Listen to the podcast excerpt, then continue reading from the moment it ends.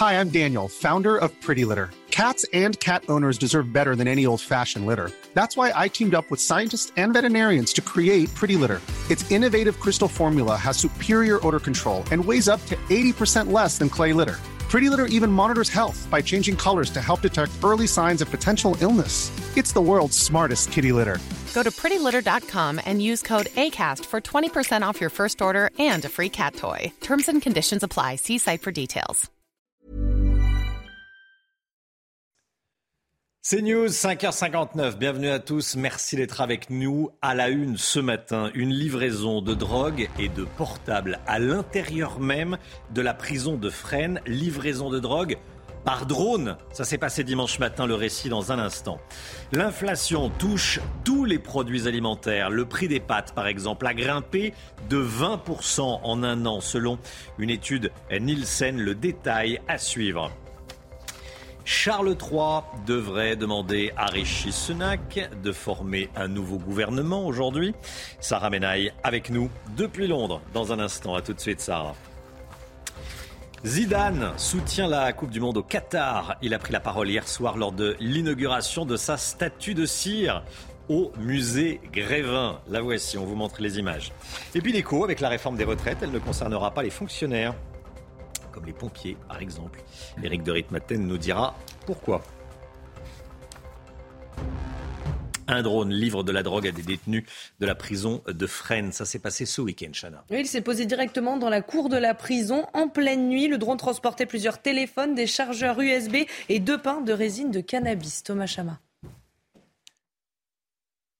De 4h30 du matin ce dimanche, qu'un drone se pose au milieu d'une cour de promenade de la prison de Fresnes. À son bord, quatre téléphones et deux pains de résine de cannabis destinés à des détenus. Une enquête confiée à la brigade de gendarmerie des transports aériens a été ouverte pour engagement au maintien par le télépilote d'un aéronef circulant sans personne à bord au-dessus d'une zone interdite. De leur côté, les agents pénitentiaires déplorent un manque de moyens pour lutter contre ce type de délit. Tandis que la délinquance ne cesse d'évoluer techniquement, les administrations telles que les forces de sécurité publique doivent pouvoir adapter leurs moyens afin de faire face à ces nouveaux fléaux. En juillet, un homme de 19 ans était condamné à 20 mois de prison ferme pour avoir livré des produits illicites par drone pendant plusieurs semaines à la maison d'arrêt de Sequedin, près de Lille. Un homme arrêté à Saint-Etienne après avoir crié Allah Akbar en pleine rue, un couteau à la main. Ça s'est passé le, week-end dernier à Saint-Etienne donc. Hein. Oui, il s'agit d'un homme de 31 ans connu des services de police et faisant l'objet euh, d'une OQTF. Au moment de son interpellation, il a fait l'apologie du terrorisme et a menacé les policiers euh, de mort. Écoutez la réaction du secrétaire départemental SGP Police FO Loire. C'est vrai qu'à chaque fois, on demande que, les sanctions, euh, lorsqu'il y a des faits comme ceci, de menaces de mort, de, de rébellion, de violence, euh, que, la sanction soit, importante. Euh, aujourd'hui, euh, l'individu est condamné à un an et cinq mois de prison. C'est effectivement une sanction qui est, qui est importante, mais malheureusement, cette personne, si la décision administrative est appliquée, n'aurait pas dû se, retrouver sur le territoire.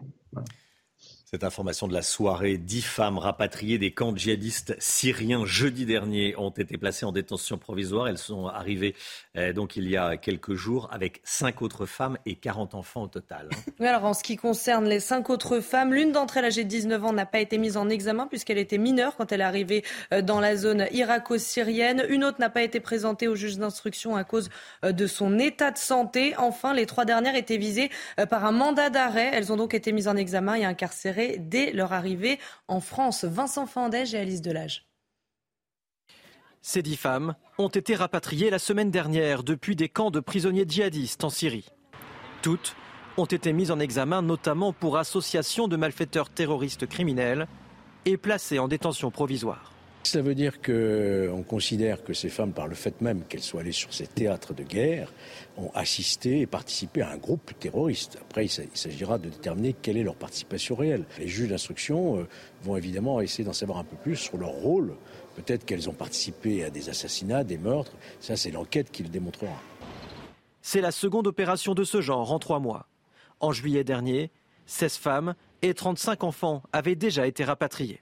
Et c'est la bonne chose à faire. Et en plus, on est en conformité avec euh, les décisions des cours européennes, de l'ONU et de tous les autres pays européens qui rapatrient également leurs ressortissants, ce qui permet aussi de répondre à, l'inquiétude de l'opinion publique qui considère qu'il valait mieux les laisser là-bas. Non, le fait de les faire revenir, de les judiciariser, de les incarcérer, c'est aussi une manière de les mettre hors d'état de nuire. Il resterait dans ces camps une centaine de femmes et plus de 200 enfants en Syrie. Surprise à l'Assemblée nationale. Hier après-midi, le RN a voté la motion de censure de la NUPES. Gauthier Lebret, Marine Le Pen a surpris tout le monde quand elle a annoncé que son groupe allait voter avec la gauche. Oui, c'est un peu baron noir. Vous savez, la série euh, de Canal+, c'est un très joli coup euh, politique euh, de Marine Le Pen. Paraît-il que ça a glacé l'hémicycle puisque la NUPES s'est rendu compte eh bien, qu'elle allait lier ses voix à celles du Rassemblement national et eh bien pour la majorité qui allait avoir un gros groupe d'opposition euh, face à elle. Une députée RN me confiait la semaine dernière que c'était très compliqué d'expliquer à ses électeurs qu'ils n'allaient pas voter la motion de censure de la NUPES. Ils n'ont donc pas dû eh bien, expliquer cela puisque Marine Le Pen a changé d'avis. Elle avait dit qu'a priori, ces 89 députés ne voteraient pas la motion de censure de la NUPES. Tout est dans le a priori. 239 voix pour cette motion de censure qui n'est pas passée à 50 voix près. Alors quelle voix était manquante? Celle des républicains, bien sûr. Pour le RN, c'est la preuve qu'ils font partie de la majorité. Ça, c'est en on. Et puis en off, dans l'entourage de Marine Le Pen, on me confiait hier,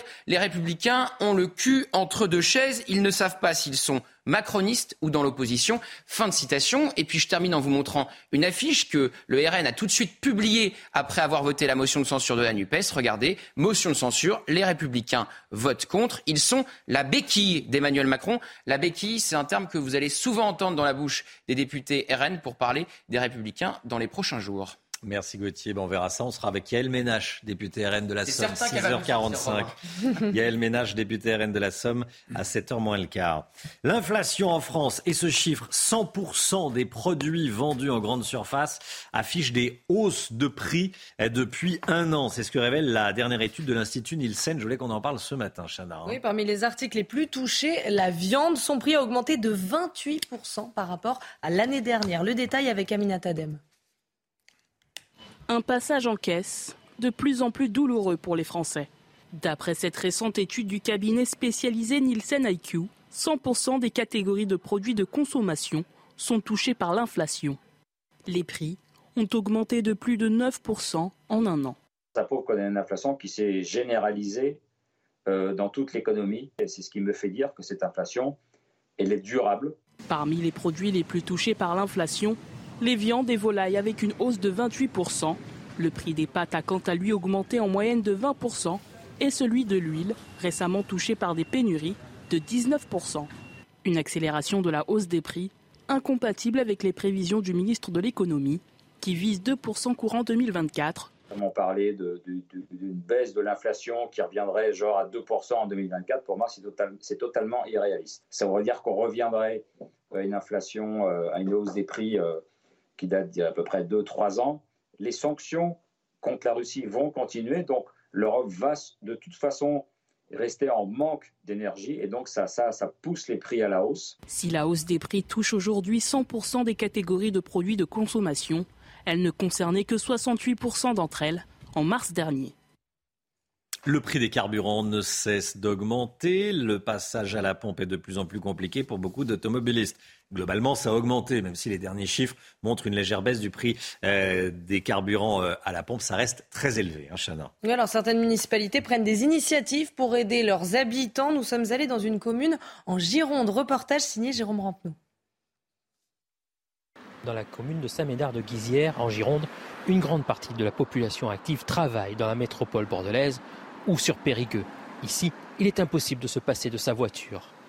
La municipalité a alors décidé de donner un petit coup de pouce à ses actifs en distribuant une carte essence de 30 euros. Les gens euh, sont venus s'inscrire en mairie en nous donnant bien sûr un justificatif de domicile, mais aussi euh, une attestation employeur ou un justificatif comme quoi ils travaillaient. Une initiative appréciée, même si elle ne permet pas de faire le plein de la voiture. Il y a, une différence entre le, côté urbain et le côté rural, hein, entre l'utilité de la, de, la, de la, voiture à milieu urbain et pour, prendre, pour aller au boulot d'ici. Et forcément, euh, je pense que c'est un plus qui est, bienvenu. Oui. 170 cartes ont été achetées. Pour l'instant, 140 foyers sont venus les retirer. Cela représente quand même pour la municipalité un budget de plus de 5500 euros. En fait, on l'a trouvé, ce budget. Euh, depuis deux ans, on n'organise plus la cérémonie des, vœux. Donc on a transformé euh, cette dépense en carte carburant. L'opération n'a pas vocation à être reconduite pour le moment, car la municipalité veut pouvoir contenter un maximum de ses administrés et le budget de la commune ne permet pas de distribuer des cartes essence à tous les foyers. Allez, on part au Royaume-Uni. Rishi Sunak sera officiellement nommé Premier ministre aujourd'hui. Il va rencontrer le roi Charles III ce matin avant de prendre la parole devant le 10 Downing Street. Et on rejoint tout de suite notre correspondante à Londres, Sarah Mena. Et Sarah, dites-nous comment est accueillie la nomination de Rishi Sunak? Bonjour, et bien écoutez, une nomination qui a été accueillie de manière euh, assez, euh, assez différente ici. Hein. C'est vrai que les conservateurs eh bien, prônent l'union sacrée après cette semaine un petit peu de chaos. Hein. Un troisième ministre nommé en l'espace de moins de deux mois. Alors eux veulent absolument réunifier un parti extrêmement divisé depuis plusieurs semaines, mais réaction mitigée, je le disais, parce que eh l'opposition, évidemment, le Labour Party euh, réclame des élections générales. Hier, devant le Parlement de Westminster, peu après l'annonce eh de la nomination de Rishi Sunak, il y avait quand même des manifestants devant ce Parlement. Beaucoup de Britanniques réclament eh bien, de nouvelles élections parce que voilà, finalement, ce sont les conservateurs qui décident euh, des trois derniers premiers ministres. Et ça, évidemment, ça ne convient pas à tout le monde. Donc des réactions mitigées, mais d'un autre côté, les Britanniques veulent vraiment désormais que l'on s'occupe de leurs véritables problèmes au quotidien, hein, c'est-à-dire un petit peu les mêmes qu'en France. L'inflation évidemment galopante, la crise économique, la crise énergétique. Ils ont hâte qu'on aborde les vrais sujets et que ce feuilleton politique eh bien, se termine avec la nomination de Rishi Sunak. Il ne fait quand même pas l'unanimité. Il y a des réactions assez, euh, assez mitigées ici, mais les conservateurs ne devraient pas quand même organiser de nouvelles élections générales et devraient continuer avec euh, Rishi Sunak. On prône, je vous le disais, au sein du Parti conservateur, une union sacrée pour mettre fin à, tout ce feuilleton qui aura duré euh, près de deux mois ici au Royaume-Uni. Sarah Menaille, merci beaucoup Sarah. Sarah Menaille en direct avec nous depuis euh, Londres. Voilà, le, couple qu'il forme avec euh, son épouse serait plus riche que le roi Charles III, c'est ce qu'on dit Richie. Les Sunak, euh, plus riches que le roi Charles III. On verra ça à 6h30, soyez là si vous le pouvez. Cette histoire que je voulais vous raconter ce matin, deux touristes français de 20 ans ont volé une gondole à Venise. Bon, un acte qui entache évidemment l'image de la France à l'étranger. Information du courrier de Venise. Les deux jeunes voleurs ont navigué pendant une heure. Euh, ils ont abîmé l'embarcation. Vous savez combien ça coûte une, gondole? J'avoue que je l'ai appris euh, là. Cher. Déjà, oui, cher, je peux vous le confirmer. 75 000 euros. 75 000 euros, c'est le prix d'une voiture de luxe. Hein. Euh, le propriétaire réclame entre 10 et 15 000 euros de dommages et intérêts pour réparer. Ils ont jeté les coussins. Bon, ça n'a pas du tout fait rire le, le gondolier, autant vous le dire. Allez, les sports avec le match de ce soir PSG Maccabi Haïfa. C'est News Chronique Sport avec Colissimo Facilité, la solution d'affranchissement en ligne dédiée aux professionnels pour simplifier les envois et suivi de colis. Le PSG reçoit le club israélien Maccabi Haïfa ce soir au Parc des Princes. C'est à suivre à 21h sur Canal+. Oui, l'objectif du club parisien, c'est la qualification huitième de finale de la Ligue des Champions. Notez également que le dispositif de sécurité a été renforcé pour ce match avec 800 policiers et gendarmes mobilisés aux abords du stade. Zinedine Zidane fait son grand retour au musée Grévin. La troisième statue de cire du footballeur a été dévoilée hier soir. Et cette fois-ci, il n'est plus joueur romain. Il est représenté sur le bord du terrain comme entraîneur. À noter que c'est le seul, avec le général de Gaulle et la reine Elisabeth, à avoir eu trois statues dans le musée. Donc c'est pas rien. Ah ouais. Zidane qui en a profité euh, pour défendre la Coupe du Monde au Qatar. Écoutez. Je pense qu'il faut justement laisser la polémique de côté et, se, laisser la place au jeu et, la place à la Coupe du Monde pour tous les passionnés qui veulent voir juste euh, du football. Parce que de toute façon, euh, ce que l'on va dire sur, euh, sur la polémique, sur quoi que ce soit, ça, ça, sera jamais juste, ça sera jamais vrai, ça sera jamais opportun. Donc, en fait, il faut, laisser, faut laisser la place au au foot et à la compétition et pour que tout le monde, euh, euh, comme vous, je suppose, comme moi, passionné, euh, passe un bon moment. C'était CNews Chronique Sport avec Colissimo Facilité, la solution d'affranchissement en ligne dédiée aux professionnels pour simplifier les envois et suivi de colis.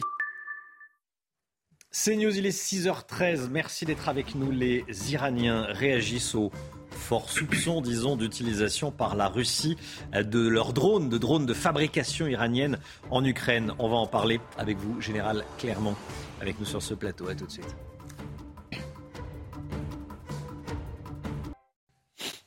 C'est News, il est 6h15. Bienvenue à tous. Tout d'abord, le point info, tout ce qu'il faut savoir dans l'actualité ce matin. Chanel Housteau. Un drone livre de la drogue à des détenus de la prison de Fresnes. Ça s'est passé ce week-end. Le drone s'est posé directement dans la cour de la prison en pleine nuit. À son bord, plusieurs téléphones, des chargeurs USB et deux pains de résine de cannabis. Les colis ont été interceptés par les forces de l'ordre. Au Royaume-Uni, Rishi Sunak sera officiellement nommé Premier ministre aujourd'hui. Il rencontrera le roi Charles III ce matin avant de euh, prendre la parole devant le 10 Downing Street. L'ancien ministre des Finances de Boris Johnson est le Premier ministre britannique le plus jeune depuis 200 ans, mais aussi le plus riche de l'histoire, avec une fortune deux fois plus importante que celle du roi. Sécurité renforcée ce soir au Parc des Princes. 800 policiers et gendarmes seront présents pour encadrer la rencontre de Ligue des Champions posant le PSG au Maccabi Haïfa. Les forces de l'ordre craignent entre autres des affrontements entre les supporters israéliens et des supporters parisiens qui pourraient s'avérer être pro-palestiniens. Je rappelle que le match est à suivre en direct à 21h sur Canal+.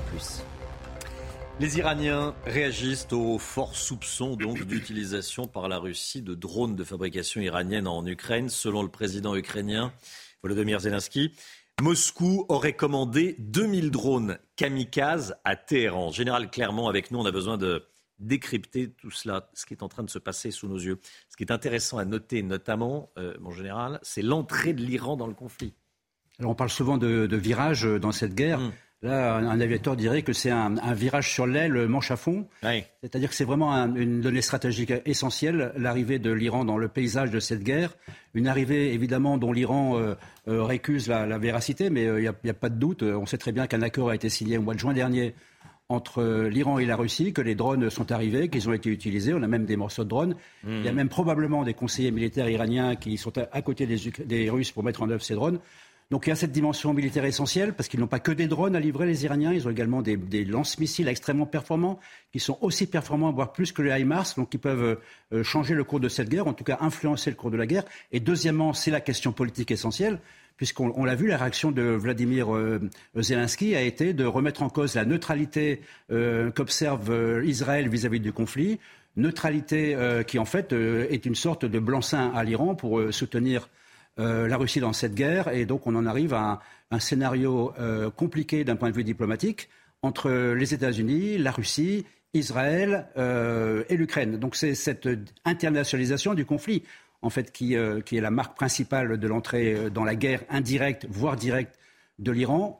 Pour conclure, on peut dire en fait, on assiste à, l'alliance de deux États parias, hein, que sont pour les Occidentaux la Russie et l'Iran. Et cette alliance, euh, elle peut influencer euh, durablement et fortement le cours de la guerre. Merci beaucoup, mon général. Restez bien avec nous. En France, près d'une cigarette sur trois n'est pas vendue par un buraliste. 30%. À Marseille, le quartier de Noailles est un haut lieu de vente de tabac de contrebande. Les buralistes, évidemment, euh, les vendeurs officiels, tirent la sonnette d'alarme. Oui, puisque ces cigarettes coûtent moins cher, certes, mais elles sont dangereuses et de très mauvaise qualité. Reportage signé Stéphanie Rouquier en plein centre de Marseille, dans le quartier de Noailles. De jour comme de nuit, des dizaines de vendeurs proposent des cigarettes de contrebande à 6 euros le paquet contre 10 euros chez les buralistes. De nombreux Marseillais avouent avoir déjà essayé les produits des marchés parallèles. Vous toussez, vous crachez, ça sont pas bonnes. Bah oui, j'ai acheté, mais j'ai appris, j'ai plus acheté parce que euh, la gorge. Je fais pas confiance, pas du tout. Et je conseille aux gens de ne pas de ne pas les acheter parce que on ne sait pas ce qu'il y a dedans. Juste en face des vendeurs, ce buraliste tente de maintenir son activité. Euh, oui, ça baisse le business, mais bon, il y en a qui préfèrent acheter des vraies cigarettes parce qu'ils savent déjà que c'est mauvais la vraie, alors imaginez la fausse. Même les vendeurs euh, achètent chez nous. Donc imaginez ce que ça veut dire.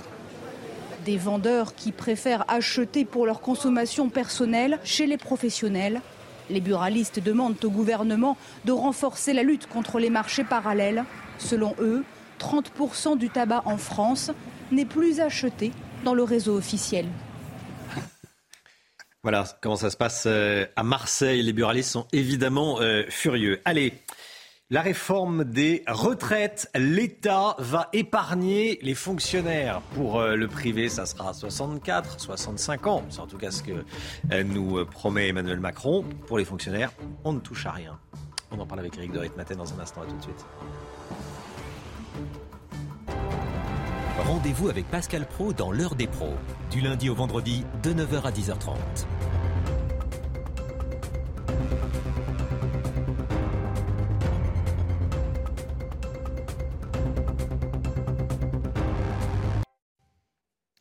La réforme des retraites. On en parle avec vous, Éric de Ritmaten. Alors que l'on reparle de la réforme des retraites, l'État nous informe par la voix du ministre de la fonction publique Stanislas Guérini, Éric, que les fonctionnaires ne seront pas mis à contribution. Oui, c'est une clarification hein, qui était très attendue euh, de la part euh, des agents de, l'État. Euh, ils sont 5 700 000 en France, hein, donc vous voyez la masse salariale que cela représente. Eh bien, effectivement, Stanislas Guérini, qui est le ministre de la transition, de la transformation et de la fonction publique, eh bien, a dit que non, on ne toucherait pas aux fonctionnaires. Alors pourtant, Emmanuel Macron, dans la première mouture du projet de réforme en 2017, avait dit que d'abord les retraites, les, les, retraites à points concerneraient les fonctionnaires, premièrement, et que deuxièmement, on calculerait leur salaire ou leur, pension, si vous voulez, sur les 25 meilleures années, comme dans le privé. Le privé qui d'ailleurs, précisons-le, aujourd'hui, euh, Agir Carco est excédentaire. Alors finalement, l'État a on ne touchera pas aux agents de l'État. Leur pension sera toujours calculée sur les six dernières années euh, donc, euh, de leur carrière, premier point. Et deuxièmement, un départ en retraite avant 62 ans sera possible pour les carrières les plus difficiles. Alors, on cite les militaires, les pompiers, les policiers, les aides-soignants. Donc, ça veut dire qu'il n'y aura pas de changement en vue pour euh, les, fonctionnaires. Ils ne seront pas mis à contribution pour redresser le système de retraite avec la réforme qui arrive. Un dernier point, Romain, si vous me permettez. Les agents de l'État redoutent tout de même euh, un dernier point qui risque d'être euh, très mal vécu. Travailler plus, oui, parce qu'Emmanuel Macron va les recevoir à la fin du mois et va étudier avec eux le temps de travail dans la fonction publique. Et là, très franchement, ça risque de coincer.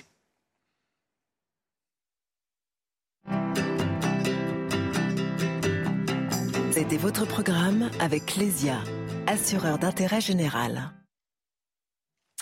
Le temps tout de suite avec Alexandra Blanc, on va retourner dans le Pas-de-Calais.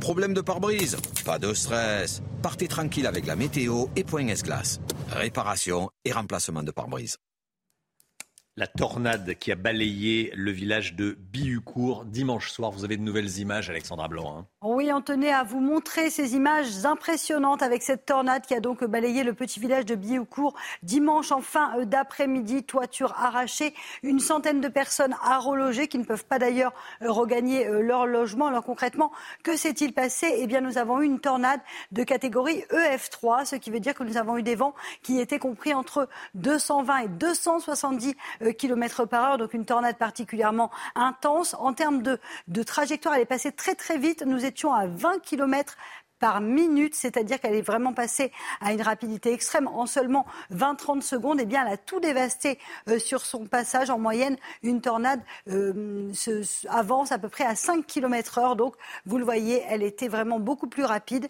Et en termes de largeur, eh elle faisait 200 mètres en moyenne, ce qui est à peu près assez classique. Il faut savoir que nous avons une cinquantaine de tornades par an. Et le chiffre reste stable depuis euh, quelques années. Mais cette tornade sur le Pas-de-Calais a été particulièrement intense. Alors aujourd'hui, un temps beaucoup plus calme avec néanmoins un temps assez nuageux. Ce matin, on a localement un petit peu de brouillard, visibilité réduite si vous êtes sur les régions du nord, un temps assez maussade également en allant vers les Pyrénées, puis toujours quelques entrées maritimes autour du golfe du Lion avec le maintien du vent d'autant. Il y aura également beaucoup de vent sur les cimes pyrénéennes, des rafales de l'ordre de 80 km par heure. Dans l'après-midi, eh bien, c'est globalement l'amélioration. Quelques nuages sur la façade ouest, des nuages également assez nombreux en remontant vers les frontières de l'Est et un temps assez mitigé entre les Bouches-du-Rhône et les Alpes-Maritimes. Le vent se renforce au pied des Pyrénées et peut-être quelques orages attendus en Gironde, mais beaucoup moins forts euh, que ce que vous avez eu dimanche après-midi. Côté température, grande, grande douceur euh, ce matin. 13 à Paris, 15 degrés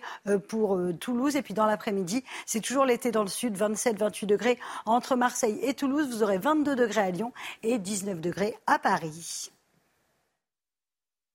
Problème de pare-brise Pas de stress. Repartez tranquille après la météo avec Point Glace. Réparation et remplacement de pare-brise. CNews, 6h30. Merci d'être avec nous à la une ce matin. Cette information CNews, le taux d'occupation des centres de rétention administrative. Il ne restait, écoutez bien, jeudi dernier, que 128 places dans tout le pays. Que proposent les différents partis politiques? On verra ça avec Gauthier Lebret dans un instant. Le RN sème la zizanie chez les Républicains en votant la motion de censure avec la NUPES. Les LR, qui ne l'ont pas voté, apparaissent donc de fait comme des soutiens du gouvernement. On sera dans un instant avec la députée RN Yael Ménache. Une prime de présence pouvant aller jusqu'à 450 euros pour les conducteurs de bus de la RATP. Une prime de présence pouvant aller jusqu'à 450 euros. Il s'agit de lutter contre l'absentéisme. Le détail avec Éric de Ritmaten. La Russie a réitéré ses accusations cette nuit à l'encontre de Kiev. Ils assurent que les Ukrainiens fabriquent une bombe sale. On verra ça avec le général Clermont. A tout de suite, mon général. L'écran les centres de rétention administrative sont proches de la saturation. On n'est pas loin de 100% d'occupation dans les 25 centres français. Ce sont des chiffres qu'on vous donne ce matin. Oui, alors le gouvernement veut créer des places supplémentaires dans les prochaines années, mais vous allez voir qu'au vu du nombre d'OQTF prononcés chaque année, pas sûr que cela suffise. Amaury Bucco, Vincent Fandège et Fabrice Elsner. Voici le centre de rétention administrative de Vincennes, en Ile-de-France. Certains quartiers de l'établissement sont remplis à 100%. Une situation récurrente dans les centres en métropole. Il y a en tout 1717 places en France. Selon les chiffres que nous avons obtenus, datant de jeudi 20 octobre, il n'en restait que 128, dont 61 réservées aux hommes, soit un taux d'occupation de 90%. Une surcharge et un nombre de places qui paraît dérisoire face au nombre d'obligations de quitter le territoire prononcées chaque année, on en compte entre 100 et 120 000. Face à cette situation, le gouvernement prévoit de créer 300 places supplémentaires dans les trois prochaines années. Gauthier Lebret avec nous, service politique de CNews. Gauthier, que proposent les différents partis politiques de la NUPES au RN Eh bien, à droite, Romain, on réclame plus de places en centre de rétention administrative. Eric Ciotti a visité la semaine dernière celui de Nice, très souvent euh, saturé en pleine campagne pour la présidence des LR. Il a proposé le placement en CRA systématique pour toute personne sous OQTF, obligation de quitter le territoire français. Pour le moment, c'est juste impossible. On vient de le voir dans le sujet, il manque beaucoup trop de place. Le député des Alpes-Maritimes a donc demandé une hausse des budgets de 100 millions d'euros pour 600 places supplémentaires. Gérald Darmanin, de son côté, a annoncé la semaine dernière à l'Assemblée la création de 300 places supplémentaires pour parvenir au total à 2200 places d'ici 2026. Un effort sans précédent, dit le ministre de l'Intérieur. Début octobre, Gérald Darmanin annonçait la création d'un CRA en Loire-Atlantique sans préciser où et quand. Les députés NUPES de Loire-Atlantique sont fermement contre. Je vais les citer. Les CRA sont des lieux indignes de notre humanité. Nous devons les fermer, pas en créer de nouveaux. Vous voyez donc qu'à droite, on veut plus de place. Dans la majorité, on en promet, et à gauche, on veut voir disparaître ces établissements qui, je cite une nouvelle fois, sont une honte pour notre pays et une injure à nos valeurs. Fin de citation. L'inflation en France à présent, et ce chiffre, 100% des produits vendus en grande surface euh, affiche des hausses de prix, 100% des produits alimentaires. C'est ce que révèle la dernière étude de l'Institut Nielsen. Parmi les produits les plus touchés, il y a la viande, hein, par exemple. Grosse augmentation pour la viande. Hein. Vous allez voir, ça a augmenté de 28% par rapport à l'année dernière. Hmm. On note également plus 20% pour les pâtes et plus 19% pour l'huile. Alors comme tous les matins, on vous consulte dans la matinale, on vous donne la parole. Ce matin, on vous pose cette question. Sur quel produit avez-vous remarqué la hausse la plus spectaculaire? Écoutez vos réponses, c'est votre avis. Les produits que j'ai vu augmenter le plus euh, ces derniers mois, c'est les produits première nécessité, les œufs, les pâtes forcément. Euh, il y a l'essence pour d'autres, pour d'autres raisons que l'inflation tout court. Des produits que j'achète tout le temps, je les ai bien vus augmenter. Les, un peu tout, un peu toutes les, aliments, l'aliment euh, de, consommation quoi. café, chocolat, les, les, œufs, la farine, enfin tout, enfin tous les tous les produits en fait. Enfin je trouve une, une augmentation générale. Enfin souvent on on ressort avec 38 euros de course alors qu'en final on n'achète pas grand chose quoi. Euh, ben, sur les produits un peu euh, très transformés, genre les saucisses végétariennes ou ce genre de choses, euh, là ils se sont fait plaisir, vraiment on voit 30 centimes, 40 centimes d'augmentation. Une prime de présence pour les chauffeurs de bus de la RATP en Ile-de-France. Ceux qui totaliseront trois mois consécutifs sans absence pourront toucher jusqu'à 450 euros. Une prime pour aller travailler. Bon, il s'agit de lutter contre l'absentéisme. Oui, alors 100 euros pour octobre, 150 euros pour novembre et 200 euros pour décembre. Selon le Parisien qui révèle cette information ce matin, le mois dernier, chaque jour, il manquait un millier de bus en Ile-de-France par manque de chauffeurs. Les explications d'Augustin Donadieu. Son nom, la prime de production plan transport. Créée par la RATP pour faire face à l'absentéisme de ses chauffeurs de bus, cette prime incitative de 450 euros sera versée à tous les machinistes présents derrière leur volant, trois mois consécutifs sans absence, hors congé régulier. Les syndicats, déjà vent debout contre cette initiative, dénoncent un dispositif discriminatoire. Annoncé dans un contexte social tendu, à la veille d'un mouvement social, cette prime est apparue pour beaucoup comme une incitation déguisée à ne pas faire grève. Pourtant, la régie autonome des transports parisiens souffre bel et bien d'un absentéisme en hausse parmi ses 16 000 machinistes. 13% en octobre contre 10% les derniers mois. À cela s'ajoute un manque criant de chauffeurs, 1800 postes vacants au total. Au quotidien, c'est même 25% du service qui n'est pas assuré, soit 1000 trajets par jour. La CGT RATP a refusé à déposer un recours au résultat incertain contre cette prime litigieuse. Éric de Ritmaten avec nous. Comment les, employés réagissent à cette prime de présence et est-ce que c'est légal? C'est la question qu'on se pose. Oui, oui, tout à fait. Hein. C'est vraiment dans l'organisation de la, RATP, prime de production plan transport. Voilà, c'est nouveau. Alors il faut dire que le climat est très tendu à la RATP. Hein. Euh, il y a beaucoup de difficultés à recruter. En clair, les gens ne veulent plus aller là-bas. Peut-être il y a des questions d'insécurité euh, et puis surtout il manque du matériel.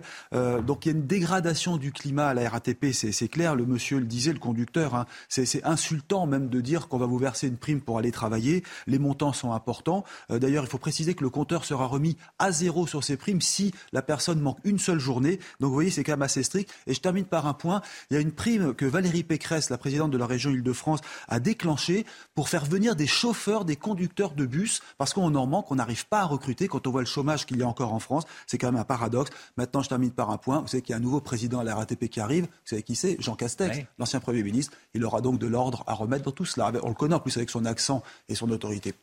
Éric de Ritmaten, merci Éric. On va partir au Royaume-Uni. Le nouveau Premier ministre s'appelle Rishi Sunak. Il sera nommé officiellement aujourd'hui. Il va rencontrer Charles III ce matin qui va euh, donc le missionner pour qu'il forme son gouvernement puis il s'installera au 10 Downing Street. Et à peine désigné, vous allez voir que Rishi Sunak bat déjà euh, tous les records. C'est à la fois le Premier ministre britannique le plus jeune depuis 200 euh, ans, mais aussi le plus riche de l'histoire. Son portrait est signé Thomas Chama et Valentine Leboeuf. Jugé trop technocrate ou encore trop lisse il y a deux mois, Rishi Sunak tient déjà sa revanche. À 42 ans, ce pur produit de l'élite britannique battu par l'Istre cet été va prendre la tête du Royaume-Uni. Petit-fils d'immigrés indiens, l'aîné d'une fratrie de trois enfants suit depuis le plus jeune âge le parcours de ses parents médecins et pharmaciens en intégrant les plus grandes universités anglo-saxonnes comme Oxford ou Stanford. Ex-banquier chez Goldman Sachs, il est nommé ministre des Finances par Boris Johnson avant de devenir populaire aux yeux des Britanniques pour sa politique de distribution d'aide pendant la crise du Covid. L'immense fortune acquise par celui qui est marié à la fille d'un milliardaire indien fait tout de même régulièrement grincer des dents outre-Manche, mais le charismatique homme d'affaires veut désormais miser sur la cohésion des Britanniques. Nous avons maintenant besoin de stabilité et d'unité, et ma priorité sera de rassembler notre parti et notre pays. Rishi Sunak doit être officiellement nommé par le roi Charles III ce mardi, avant de pouvoir former son gouvernement. Moscou, par la voix de son ministre des Affaires étrangères, Sergei Lavrov, a réitéré cette nuit ses accusations. Les Russes accusent les Ukrainiens de préparer une bombe sale. L'AIEA a confirmé l'envoi d'experts, l'Agence internationale de, l'énergie atomique a confirmé l'envoi d'experts internationaux pour vérifier les centrales nucléaires contrôlées par, euh, l'Ukraine. Général Clermont avec nous. Pourquoi cette, euh, cette mission de l'AIEA alors tout d'abord, l'affaire de la bombe sale, elle est apparue dimanche soir. Oui, Donc, on a parlé d'hier matin d'ailleurs. C'est tout récent, on en a parlé hier matin. En réalité, ça va durer des semaines. Hein. Donc euh, dans, dans, le paysage de la, de la présence nucléaire potentielle, il va y a, maintenant il y a la bombe sale. Alors rappelons, c'est quoi une bombe sale? Une bombe sale, c'est une bombe classique dans laquelle on va bourrer avec des substances radioactives de manière à la faire exploser et à disséminer ces substances radioactives dans l'atmosphère de manière à la polluer. Il y a deux manières de la faire, avec du, matériel militaire, avec des matériaux euh, nucléaires militaires, et la Ukraine n'en a pas, ou avec des matériaux nucléaires civils. Et là, l'Ukraine en a, puisqu'elle a des centrales nucléaires dans lesquelles il y a des combustibles nucléaires et des déchets nucléaires. Donc la mission de l'AIEA, c'est aller, c'est elle est faite à la demande de l'Ukraine, c'est pour aller que, pour que l'AIEA aille vérifier que dans le fonctionnement des centrales nucléaires euh, euh, ukrainiennes civiles, il n'y ait pas de détournement de ces matériaux pour faire une bombe. Donc on est vraiment dans la, dans la communication, dans la guerre de l'information, de manière à continuer à pousser les Russes dans leur retranchement. Euh, les Occidentaux ont sorti un communiqué, les trois puissances nucléaires, la France, États-Unis, euh, Grande-Bretagne, disant qu'il était hors de question qu'il y ait une escalade nucléaire. Donc ça nous ramène toujours à la question nucléaire. Donc ce qu'on peut dire aujourd'hui, c'est que la bombe sale, euh, la menace, elle risque de se durer encore longtemps. Elle sert certainement à masquer les difficultés que rencontre l'armée russe euh, actuellement. C'est un nuage de fumée qui sert à masquer les difficultés que rencontre l'armée russe, en particulier autour de Kherson. Donc je pense que la, la bombe sale, on va entendre parler encore très longtemps.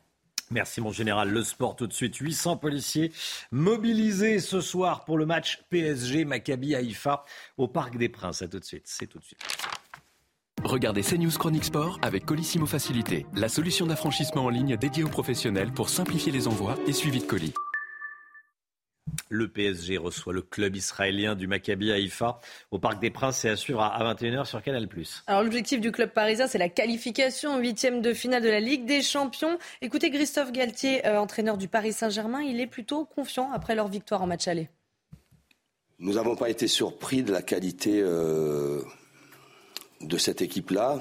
C'est une équipe qui est très bien organisée, euh, qui a un jeu très vif, alerte très percutant et doté de joueurs, euh, euh, de joueurs très techniques. C'est pas par hasard que nous avons été bousculés euh, pendant 25-30 minutes sur le match aller que le dispositif de sécurité a été renforcé pour ce match avec 800 policiers et gendarmes mobilisés aux abords du stade. C'était CNews Chronique Sport avec Colissimo Facilité, la solution d'affranchissement en ligne dédiée aux professionnels pour simplifier les envois et suivi de colis. C'est News, il est 7h20. Merci d'être avec nous. Dans un instant, on sera avec la députée RN Yael Ménache, le RN qui a voté avec la NUPES, qui a voté la motion de censure de la, de la NUPES. Tout ça pour euh, cornériser, euh, pour euh, placer les républicains devant leurs responsabilités, les faire passer pour des soutiens d'Emmanuel Macron. On va en parler avec cette députée RN dans un instant. À tout de suite. C'est News, il est 7h moins le quart. Merci d'être avec nous. Tout d'abord, le point info, ce qu'il faut savoir dans l'actualité avec vous, Chana Lousteau. Dix femmes rapatriées des camps djihadistes syriens ont été placées en détention provisoire. Elles sont arrivées en France jeudi dernier avec cinq autres femmes et 40 enfants. Parmi ces cinq femmes, trois étaient visées par un mandat d'arrêt. Elles ont été mises en examen et incarcérées dès leur arrivée sur le territoire. L'inflation en France, 100% des produits vendus en grande surface affichent des hausses de prix. C'est ce que révèle la dernière étude de l'Institut Nielsen. Parmi les articles les plus touchés, la viande, son prix a augmenté de 28% par rapport à l'année dernière.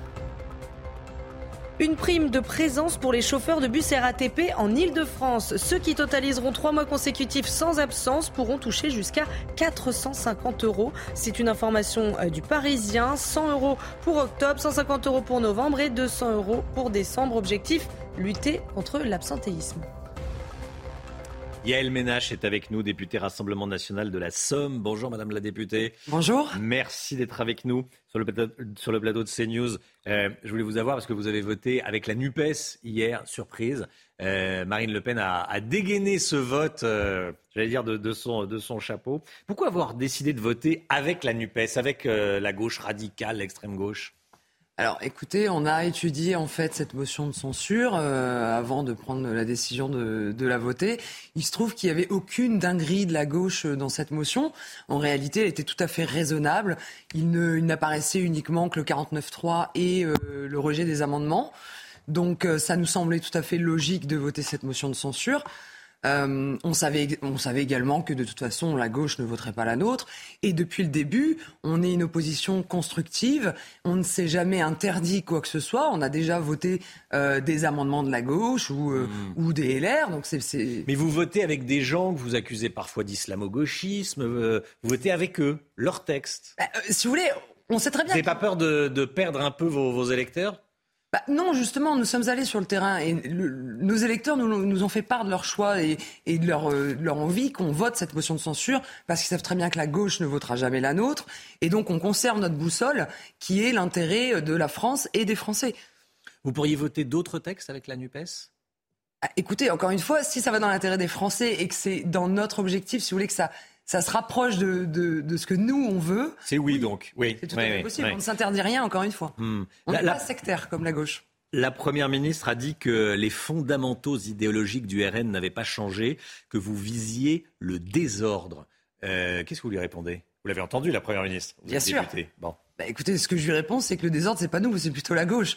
Il suffit de regarder dans l'hémicycle. Euh, on est des gens sérieux, on travaille, euh, on est une opposition constructive. L'intérêt, c'est de, c'est d'avancer. Je veux dire, on a proposé des choses. Euh, si je prends par exemple les amendements sur la défiscalisation de des 3500 euros pour les gardes d'enfants, Marine Le Pen avait proposé 4600 euros. La gauche a voté pour l'amendement à 3005. Le désordre, c'est eux, c'est eux qui constamment font du bruit, veulent transformer l'hémicycle en véritable ZAD. Et en fait, ça n'avance pas. Euh, à part s'opposer, s'opposer, s'opposer, ils, ils ne travaillent pas. Alors que nous, on se, on se, positionne en tant qu'opposition que, constructive. Là, vous parlez de la NUPES et de, et de LFI, mais là, c'est la première ministre, c'est Elisabeth Borne, elle n'est pas. Euh, oui, oui, mais je veux dire, elle nous attaque en nous hmm. disant qu'on veut le désordre, mais c'est pas de nous. Vous dites que c'est pas vous euh, Pas du tout. Je pense qu'elle se trompe. Il y en a qui se réveillent un peu secoués ce matin, ce sont les Républicains, bien sûr. Eh. Bah oui. Est-ce que, est, que l'objectif, c'était pas ça en réalité, euh, en votant avec la Nupes, bah de faire apparaître les Républicains comme des soutiens d'Emmanuel Macron, puisqu'ils n'ont pas voté, euh, ils pas voté la motion de censure. Bah écoutez, c'est pas moi qui ai choisi pour les Républicains, mais il se trouve qu'effectivement, ça démontre que les Républicains sont euh, la béquille du gouvernement, que ce n'est pas une opposition, qu'encore une fois, on voit bien qu'ils. D'ailleurs, ils auraient pu déposer eux-mêmes une motion de censure, ce qu'ils n'ont pas fait. Ils se sont bien gardés de le faire.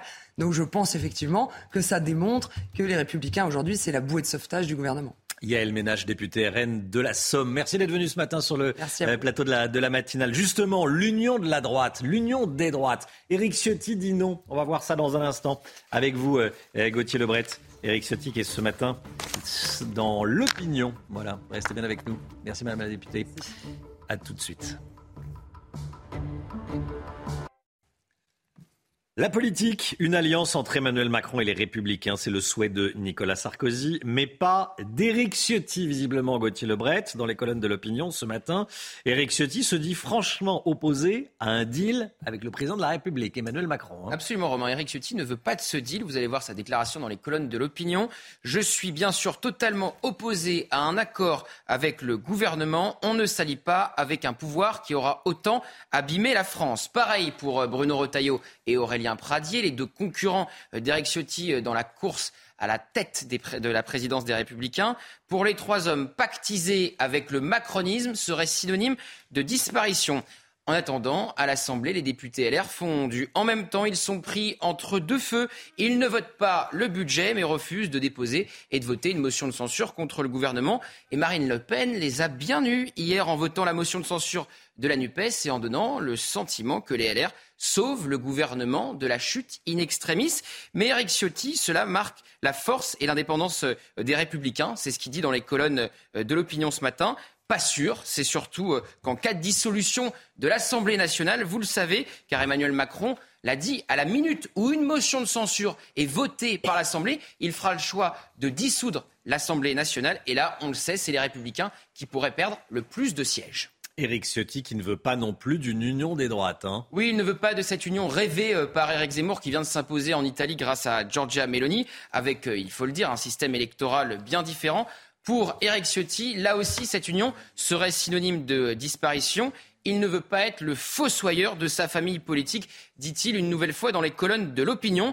Et d'ailleurs, il termine cette interview par un mot pour plusieurs de ses adversaires politiques. Marine Le Pen, une pessimiste. Éric Zemmour, un déconnecté, Édouard Philippe, un illusionniste. Merci Gauthier, 8h15, soyez là, Bruno Le Maire. Celui qui a les clés du coffre, j'allais dire, patron de Bercy, ministre de l'économie et des finances, a choisi CNews pour parler ce matin. Bruno Le Maire sur CNews, interrogé par Laurence Ferrari, 8h15 dans la matinale. La musique, tout de suite, comme tous les matins. Tiens, un titre, le dernier titre de Jennifer. Votre programme vous est présenté par Médicis, spécialiste de la retraite des indépendants et entrepreneurs. Jennifer, qui est fan de Jennifer autour de la table, Chana Ah oui, Ouais. bien sûr, j'adore Bon. Jennifer. On vous fait redécouvrir Est-ce que tu danses? C'est le deuxième single de son nouveau clip, euh, de son nouvel album, deuxième single de son nouvel album, numéro 9, on dirait un parfum d'une grande marque euh, Jennifer. Il y a numéro À quelques- 5, à là c'est numéro chiffres 9. Euh, voilà, ça sortira le 4 novembre. On écoute, on profite. Est-ce que tu danses?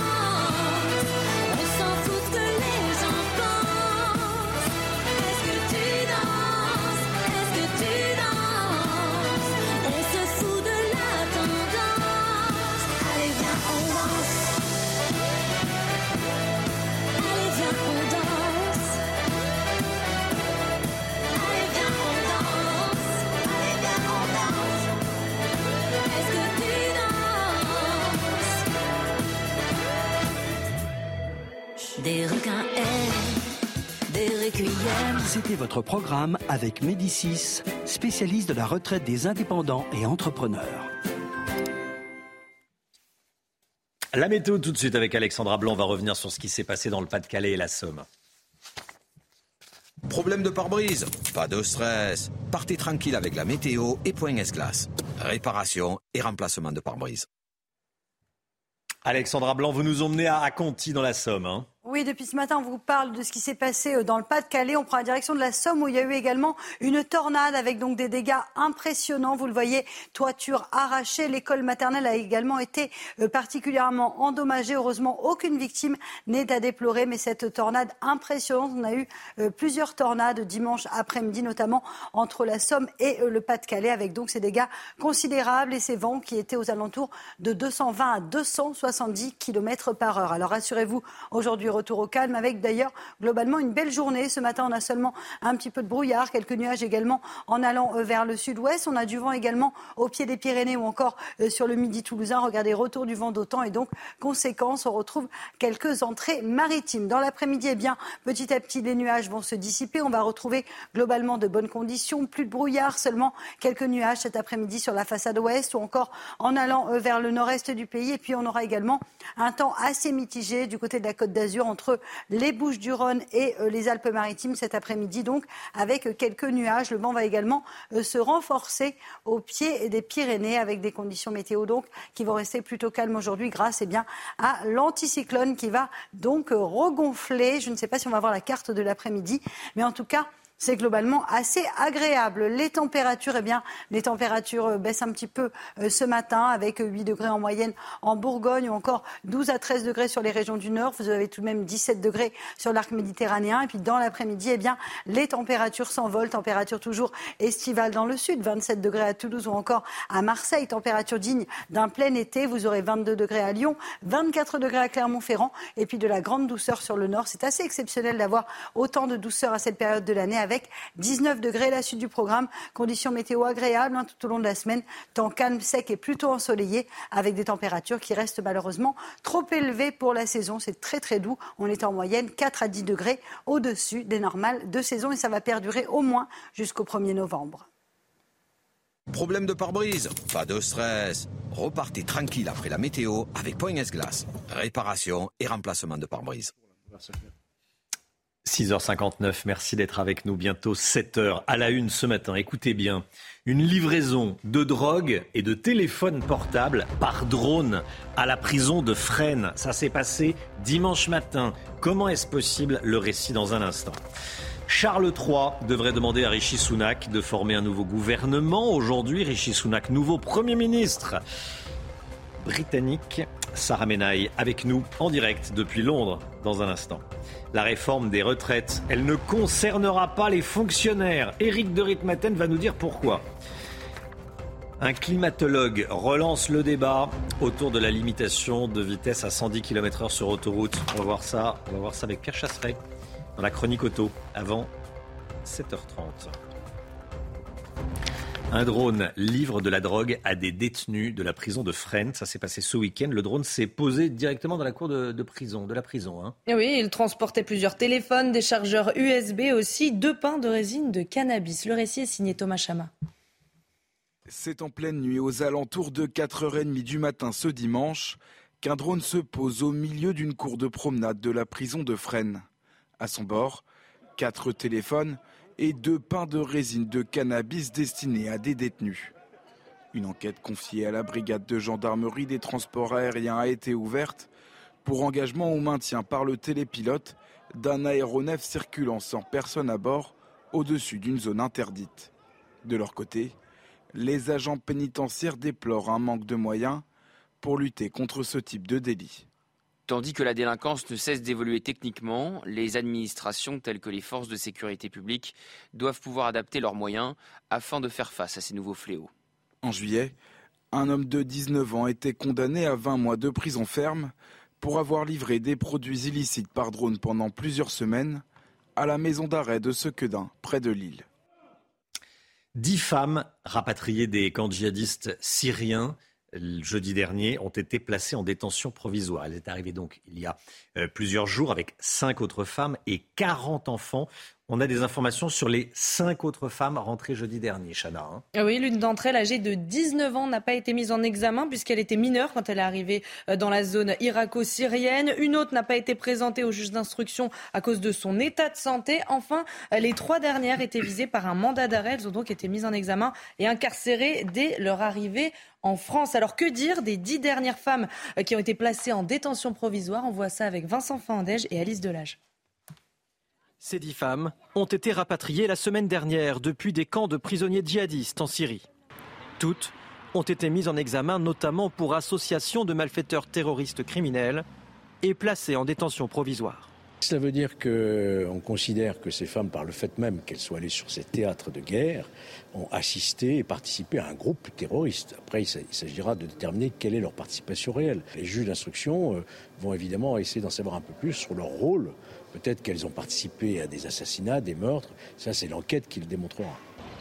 C'est la seconde opération de ce genre en trois mois. En juillet dernier, 16 femmes et 35 enfants avaient déjà été rapatriés. Et c'est la bonne chose à faire. Et en plus, on est en conformité avec euh, les décisions des cours européennes, de l'ONU et de tous les autres pays européens qui rapatrient également leurs ressortissants, ce qui permet aussi de répondre à, à l'inquiétude de l'opinion publique qui considère qu'il valait mieux les laisser là-bas. Non. Le fait de les faire revenir, de les judiciariser, de les incarcérer, c'est aussi une manière de les mettre hors d'état de nuire. Il resterait dans ces camps une centaine de femmes et plus de 200 enfants en Syrie. Voilà, et dans un instant, on sera avec Philippe Deveul, maître Deveul, avocat de victimes du, terrorisme, notamment de victimes du, du Bataclan.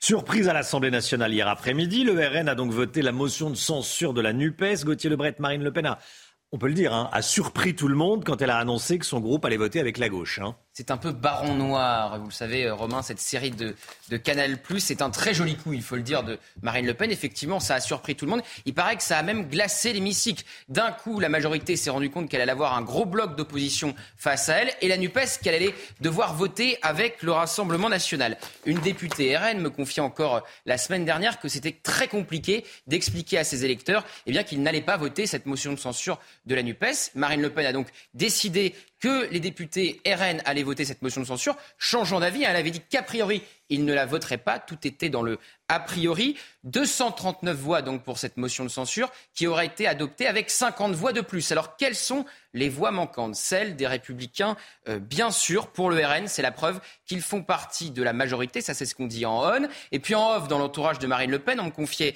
hier soir, ils ont le cul entre deux chaises, les républicains. Ils ne savent pas s'ils sont macronistes ou dans l'opposition. Fin de citation. Et puis, euh, dès ce vote, le RN a publié une affiche qu'on va vous montrer où il est mis, eh bien, que vous le voyez, que les républicains sont la béquille du gouvernement. La béquille du gouvernement, c'est un terme que vous allez souvent entendre dans la bouche des républicains. Vous l'avez déjà entendu ce matin avec la députée du Rassemblement national qu'on vient de recevoir dans la matinale. Oui, voilà, j'étais avec euh, Yael Ménache, hein, députée RN de la Somme. Effectivement, elle a utilisé. Ça n'a pas manqué. Quand je l'ai interrogé. Merci beaucoup, euh, Gauthier Lebret. Au Royaume-Uni, Rishi Sunak sera officiellement nommé Premier ministre aujourd'hui. Il va rencontrer le roi Charles III ce matin avant de prendre la parole devant le 10 Downing Street. Alors, comment est accueillie la nomination de Rishi Sunak? On voit ça avec notre correspondante à Londres, Sarah Menaille.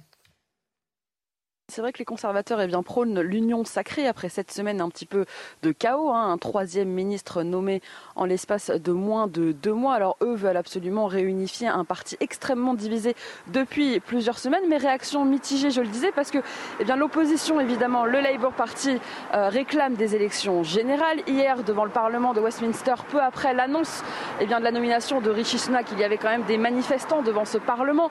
Beaucoup de Britanniques réclament bien, de nouvelles élections parce que voilà, finalement, ce sont les conservateurs qui décident euh, des trois derniers premiers ministres. Et ça, évidemment, ça ne convient pas à tout le monde. Donc des réactions mitigées, mais d'un autre côté, les Britanniques veulent vraiment désormais que l'on s'occupe de leurs véritables problèmes au quotidien, hein, c'est-à-dire un petit peu les mêmes qu'en France. L'inflation, évidemment, galopante, la crise économique, la crise énergétique. Ils ont hâte qu'on aborde les vrais sujets et que ce feuilleton politique eh bien, se termine avec la nomination de Rishi Sunak. Il ne fait quand même pas l'unanimité. Il y a des réactions assez, euh, assez mitigées ici, mais les conservateurs ne devraient pas quand même organiser de nouvelles élections générales et devraient continuer avec euh, Rishi Sunak. On prône, je vous le disais, au sein du Parti conservateur, une union sacrée pour mettre fin à, tout ce feuilleton qui aura duré euh, près de deux mois ici au Royaume-Uni. L'actualité sportive, Zidane fait son grand retour au musée Grévin. Bon, euh, surtout, il soutient la Coupe du Monde au Qatar. On en parle tout de suite. Chronique Sport avec Colissimo Facilité, la solution d'affranchissement en ligne dédiée aux professionnels pour simplifier les envois et suivi de colis. Troisième statue de cire pour Zidane au, au musée Grévin. Cette troisième statue a été euh, inaugurée, dévoilée hier soir. Oui, alors cette fois-ci, il n'est pas joueur, il est représenté sur le bord du terrain comme entraîneur. Alors à noter que c'est le seul, avec le général de Gaulle et la reine Elisabeth, à avoir eu euh, trois statues dans le musée. Alors c'est pas rien. Zidane qui en a profité pour défendre la Coupe du Monde au Qatar. Écoutez. Je pense qu'il faut justement laisser la polémique de côté et, se, et puis Bien, laisser bien. la place au jeu. J'ai cru- que c'était ça. Pour tous les passionnés qui veulent voir juste euh, du football. Et...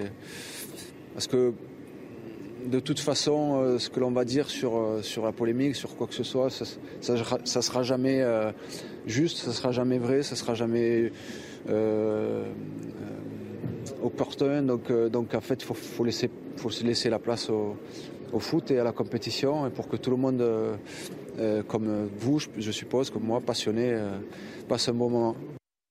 C'était CNews Chronique Sport avec Colissimo Facilité, la solution d'affranchissement en ligne dédiée aux professionnels pour simplifier les envois et suivi de colis.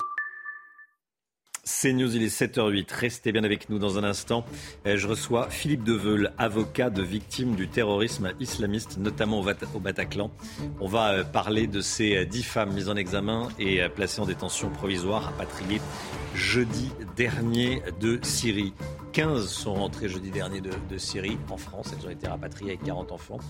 13 sont désormais sous les verrous en détention provisoire. On en parle avec Maître Deveul. Restez bien avec nous tout de suite.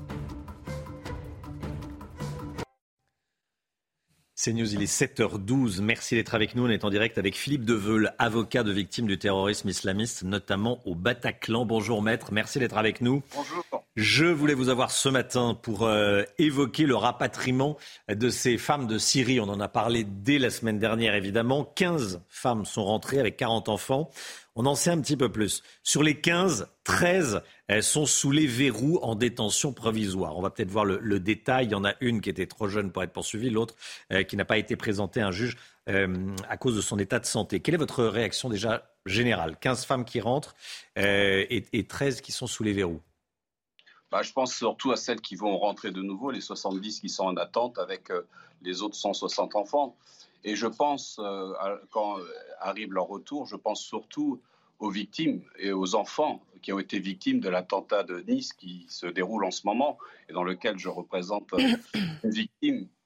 Euh, évidemment, ça va satisfaire le collectif des familles euh, unies, ça va satisfaire évidemment la, CED la CEDH qui soumet complètement euh, la souveraineté du, de la France dans ses choix, dans ses décisions, puisqu'elles sont rentrées en catimini par la- l'aéroport de Villacoublay il y a quelques, quelques jours. Et évidemment, c'est une mesure qui ne me convient pas en tant que défenseur des victimes. Euh, maintenant, il y a une question qu'il faut savoir disso- dissocier. Est-ce que l'État peut se substituer à la volonté justement des parents qui sont partis, qui ont fait un choix de quitter la France, de quitter euh, le, territoire français pour aller s'investir euh, avec des terroristes qui étaient implantés en Syrie et en Irak et qui se sont certainement associés à des actes terroristes en tuant des gens et que, que l'on admet au retour en France euh, euh, justement pour des, des idéaux de droit. Est-ce qu'on a demandé l'avis au peuple français qui a été victime de ces différents attentats euh, sur, euh, qui ont frappé le, le territoire? Ça, non. Mais en revanche, euh, c'est une, une victoire de, euh, d'ident- d'identité, d'institutions qui ne, s- qui ne sont pas du tout au fait de la réalité et des dangers que guette la, Hmm. guette la France au niveau du, du terrorisme. Vous nous dites que la France se soumet à la CEDH, donc la Cour européenne des, des droits de l'homme. Comment, qu'est-ce que vous disent vos clients? Vous défendez des clients victimes de l'attentat islamiste de Nice. Qu'est-ce qu'ils vous en, qu'est-ce qu'ils vous en Bah, disent? Vous savez, euh, les victimes sont, sont souvent euh, détruites. Elles ont toujours les syndromes, les mêmes symptômes. Et, évidemment, elles sont dans une forme de frustration. Euh, je, connais Monsieur Patrick Jardin euh, qui, euh, depuis, est, entré en politique et qui dé- démontre, si vous voulez, une sorte de rejet, de dégoût euh, des, choix de la justice, française. Et, je peux me permettre de le comprendre. Il a perdu sa fille Nathalie. Vous savez, il y a une sorte d'abandon de la France euh, vis-à-vis de cette menace terroriste. Alors, il y a beaucoup d'effets d'annonce. Et d'ailleurs, si, vous faites les enquêtes comme il le faut, vous devriez vous regarder ce qui se passe en Tunisie, où il y a un juge d'instruction qui s'appelle Béchir Akremi et qui est euh, sous le coup de la justice tunisienne pour association avec, les, avec le parti Enarda et les islamistes. Et c'est ce même juge qui instruit le procès du Bardo, qui était euh, une parodie de justice euh, concernant euh, 22 victimes, 22 personnes qui sont décédées, et évidemment de, nombreux rescapés, que je défendais. Donc euh, il y a un laxisme, une sorte euh, de non-volonté d'aller au fond et au bout des choses. Merci beaucoup, Maître Deveux, l'avocat de victimes du, du terrorisme, notamment euh, de victimes de, de l'attentat islamiste de, de Nice. Merci, Maître Deveux. Bonne journée à vous. À bientôt. 7h15, tout de suite le point info. Chana Lousteau.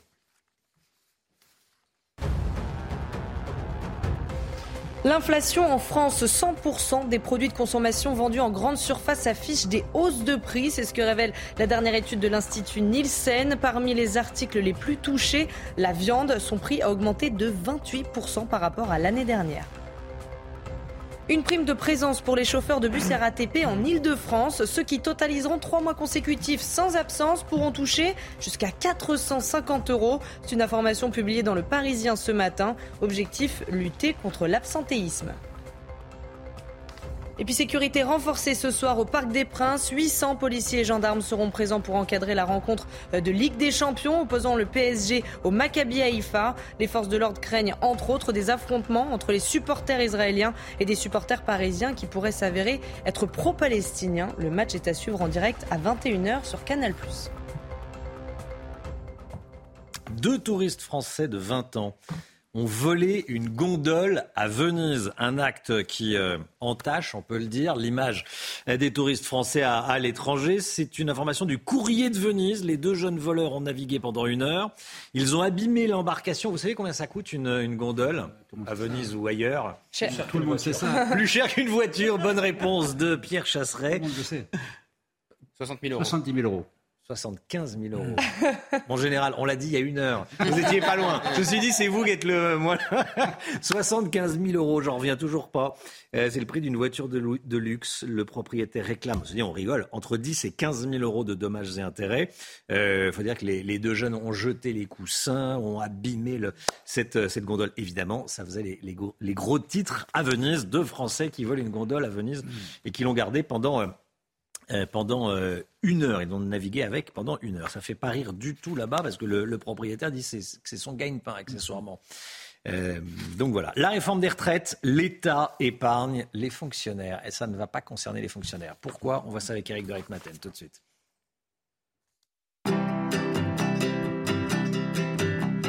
Votre programme avec Clésia, assureur d'intérêt général. Le chiffre éco, Éric de Ritmaten, alors que l'on parle de la réforme des retraites. L'État affirme que les fonctionnaires ne seront pas mis à contribution. hein. Oui, ça c'est une clarification hein, que les fonctionnaires attendaient. Alors vous savez combien ils sont les fonctionnaires en France, hein, les agents de l'État au sens large. Voilà le chiffre éco, 5 700 000 en France. Emmanuel Macron avait pourtant euh, précisé dans la première mouture de la réforme euh, des retraites envisagée à l'époque, en 2017, que, un, eh bien, les fonctionnaires seraient soumis à la retraite à points, ça c'était la, première chose, et que, deuxièmement, leur pension serait calculée sur les 25 meilleures années, comme dans le privé, comme c'est le cas pour Agir Arco, vous le savez, qui d'ailleurs au passage est euh, la caisse de retraite du privé qui est excédentaire. Alors, l'État a tranché, on ne touchera pas aux agents de l'État, leur pension sera calculée sur les six derniers mois, donc pas de changement sur ce point, et deuxièmement, eh un départ en retraite avant 62 ans sera possible, avant 62 ans, pour les carrières compliquées, difficiles. Ça peut être l'armée, ça peut être les pompiers, les policiers, les aides-soignants, les égoutiers aussi, dit-on. Alors, les fonctionnaires ne seront pas mis à contribution, mais il faut savoir qu'à la fin du mois, Emmanuel Macron va les recevoir avec, euh, bien sûr, euh, tout ce qui est euh, représentation syndicale pour parler de temps de travail, les fameux 35 heures, parce que beaucoup d'études montrent que les 35 heures dans l'administration ne sont pas respectées partout. Certaines collectivités font moins. On parle de Paris, Lyon, Marseille. Vous avez les policiers municipaux, les employés de cantine, les jardiniers qui sont bien en dessous des 35 heures. Et ça, Emmanuel Macron veut changer les choses, travailler plus. Ce sera le mot d'ordre à la fin du mois. Reste à savoir si ça passera auprès des fonctionnaires.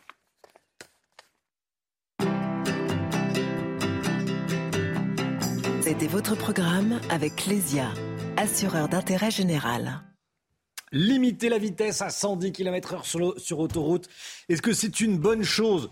Petit 1 pour le climat, petit 2 pour notre porte-monnaie. Oui, dit Jean Jouzel, qui est climatologue. Non, dit Pierre Chasseret, qui est quoi? Automobilologue? Oui, on pourrait s'en comme Spécialiste ça, ouais. Hein? On va voir ça dans un instant avec vous. À tout de suite. Rendez-vous avec Pascal Pro dans l'heure des pros, du lundi au vendredi de 9h à 10h30.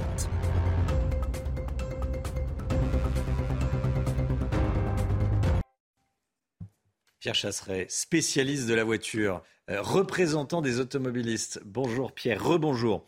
Euh, on va parler de la vitesse à 110 km/h. Limiter la vitesse à 110 km/h sur l'autoroute, certains en reparlent. Le débat, une nouvelle fois relancé par le climatologue Jean Jouzel. Oui, qui surfe un petit peu sur tous les arguments euh, et les alibis écologiques. Alors, il y en a un sur lequel c'est incontestable. Évidemment, si vous roulez un peu moins vite sur autoroute, vous allez avoir un gain sur le carburant. Mais c'est pas pour autant qu'il faut baisser la limitation de vitesse. Et ça, c'est pour vous. Parce que quand on regarde l'effet masse sur les routes, on s'aperçoit que les Français, en moyenne, sur les autoroutes limitées à 130 km heure, ils roulent en moyenne à 118. Ça veut dire que si on baisse la limitation de vitesse à 110, finalement, on gagnerait pas grand-chose. Romain, regardez ce qui s'est passé au Danemark. La vitesse était limitée à 110 km heure. Les Danois roulaient en moyenne à 115. Depuis qu'on a porté la limitation à 130, les Danois roulent à 115. Les Français, les Danois, en fait, un automobiliste, ça roule en fonction des conditions de circulation plus qu'en fonction d'un simple panneau de limitation de vitesse. Hmm.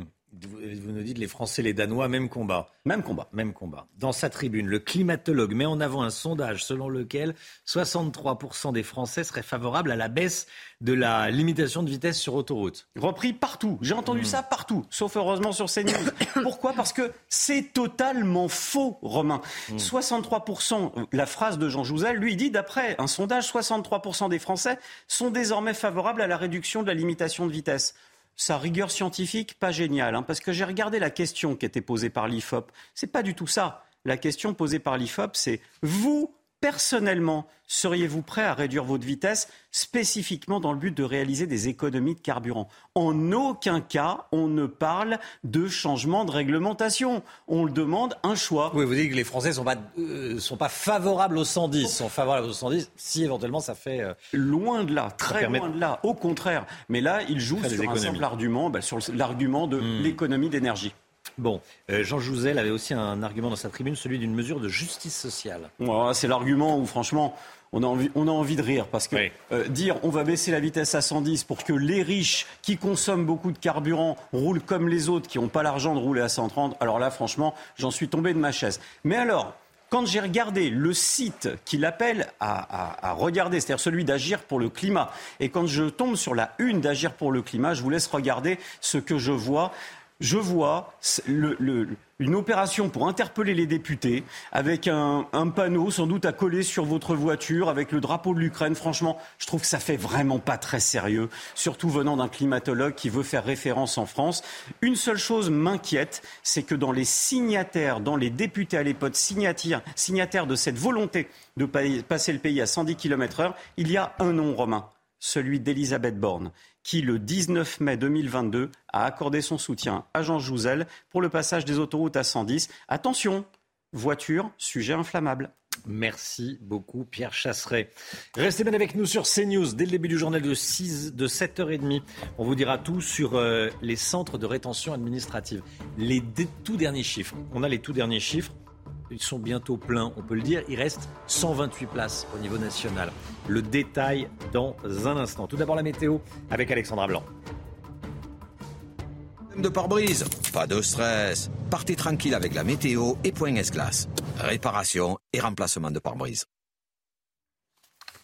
Alexandra Blanc, la météo, retour sur la tornade qui a balayé le petit village de Billucourt dans le nord de la France, dans le Pas-de-Calais. Hein. Les dégâts sont considérables. Oui, en effet, regardez ces images avec donc les dégâts qui restent considérables du côté de Billancourt, du côté du Pas-de-Calais, avec donc des toitures arrachées, des vents de l'ordre de 220 à 270 km heure. Alors, vous le voyez, regardez les chiffres clés de cette tornade avec une intensité EF3, c'est-à-dire que les vents ont localement avoisiné les 270 km par heure. Une tornade qui est passée également à une vitesse incroyable. Et puis, en termes de largeur, elle était égale à 200 mètres. Donc, euh, tornade impressionnante qui a donc balayer le Pas-de-Calais dimanche après-midi. Alors au programme aujourd'hui, un temps relativement calme, relativement lumineux également. Alors ce matin, on a un petit peu de brouillard sur les régions du nord, localement quelques entrées maritimes autour du golfe du Lion avec le vent marin euh, qui se maintient et puis également de bonnes rafales de vent au pied des Pyrénées. D'ailleurs, dans l'après-midi, eh bien, le vent va se renforcer sur les cimes pyrénéennes avec des rafales de l'ordre de 90 à 100 km par heure.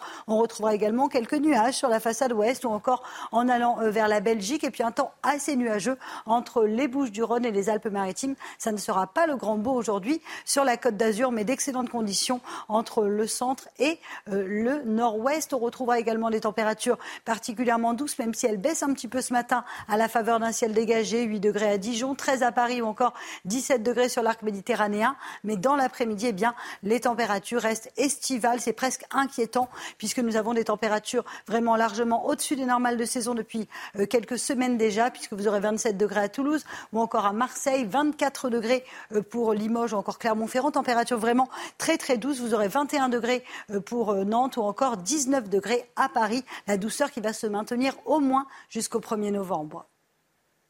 Problème de pare-brise? Pas de stress. Repartez tranquille après la météo avec Point S-Glace. Réparation et remplacement de pare-brise. CNews 7h30, merci d'être avec nous à la une. Cette information CNews, le taux d'occupation des CRA, les centres de rétention administrative, on en parle ce matin, on a les tout derniers chiffres. Il ne restait jeudi dernier que 128 places dans tout le pays. Que proposent les différents partis politiques? On verra ça avec Gauthier Lebret. Une prime de présence pouvant aller jusqu'à 450 euros pour les conducteurs de bus de la RATP. Il s'agit de lutter contre l'absentéisme. C'est une prime en réalité pour ceux qui vont travailler. Éric de Ritmaten pour le détail. A tout de suite Éric. Et puis la Russie a réitéré ses accusations cette nuit à l'encontre de Kiev. Ils assurent que les Ukrainiens fabriquent une bombe sale. Le général Clermont est avec nous. A tout de suite mon général. Les centres de rétention administrative sont proches de la saturation. On n'est pas loin des 100% de taux d'occupation dans les 25 centres français, Chana. Oui, alors le gouvernement veut créer des places supplémentaires dans les prochaines années, mais vous allez voir qu'au vu du nombre d'OQTF prononcés chaque année, euh, pas sûr que cela suffise. Amaury Bucco, Vincent Fandège et Fabrice Elsner. Voici le centre de rétention administrative de Vincennes, en Ile-de-France. Certains quartiers de l'établissement sont remplis à 100% une situation récurrente dans les centres en métropole. Il y a en tout 1717 places en France. Selon les chiffres que nous avons obtenus, datant de jeudi 20 octobre, il n'en restait que 128, dont 61 réservées aux hommes, soit un taux d'occupation de 90%. Une surcharge et un nombre de places qui paraît dérisoire face au nombre d'obligations de quitter le territoire prononcées chaque année. On en compte entre 100 et 120 000. Face à cette situation, le gouvernement prévoit de créer 300 places supplémentaires dans les trois prochaines années.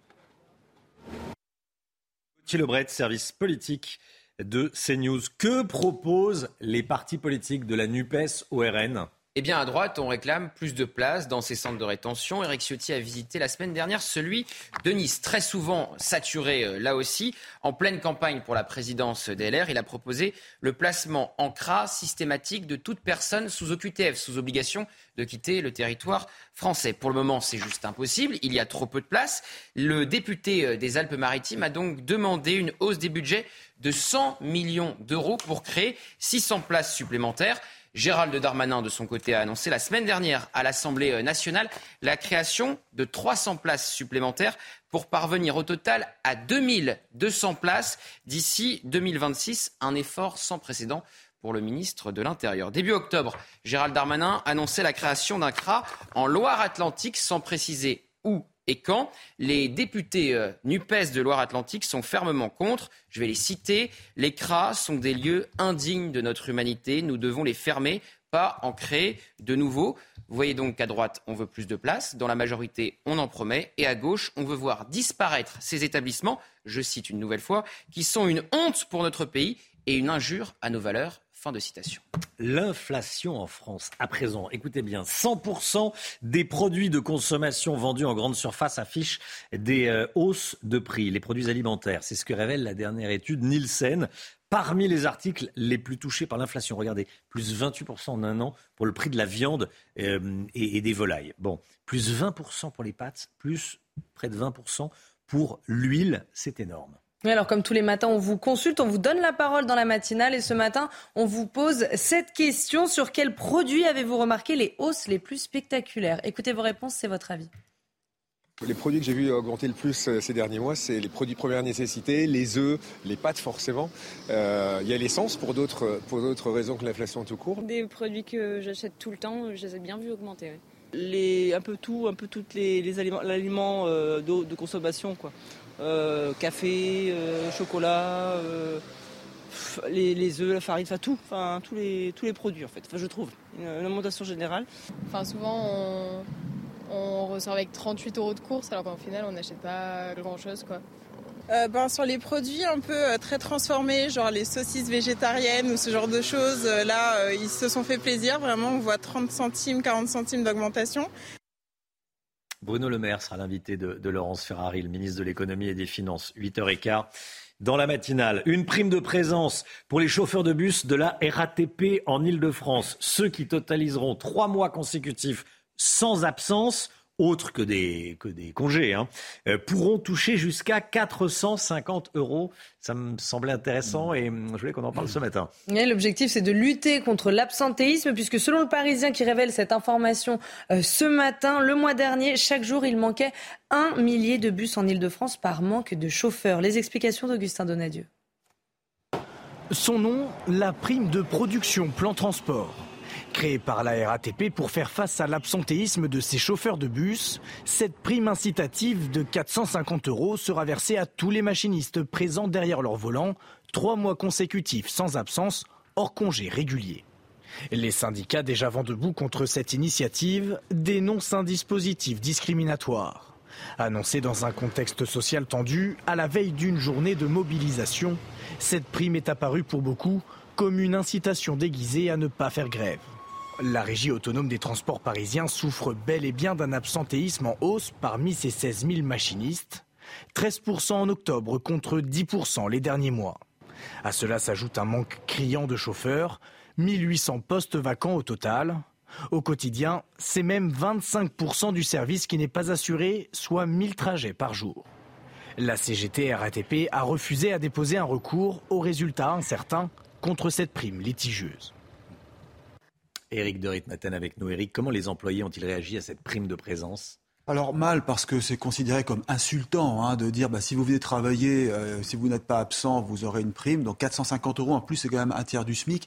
Donc c'est très important. Pour les très jeunes, c'est bien perçu. Pour les plus anciens, c'est insultant, je le disais. Enfin, en tout cas, c'est ce que rapportent euh, les études faites par euh, le Parisien ce matin.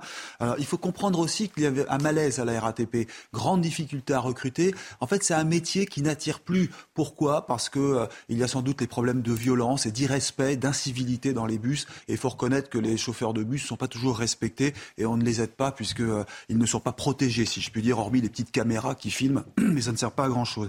Charmine par un point, Valérie Percresse, qui est la présidente de la région Île-de-France, a déclenché une prime, elle aussi, de 200 euros pour faire venir des candidats euh, machinistes, conducteurs d'autobus, parce qu'on n'arrive pas à en trouver, il y a une pénurie, et donc eh bien, ceux qui accepteront de venir à la RATP auront 200 euros de prime. Vous vous rendez compte où on en est Le prochain mmh. président, Jean Castex, qui sera donc le président choisi hein, pour diriger la RATP aura beaucoup de travail et il faudra qu'il fasse preuve d'autorité, comme on le connaît, pour remettre un peu d'ordre dans tout cela.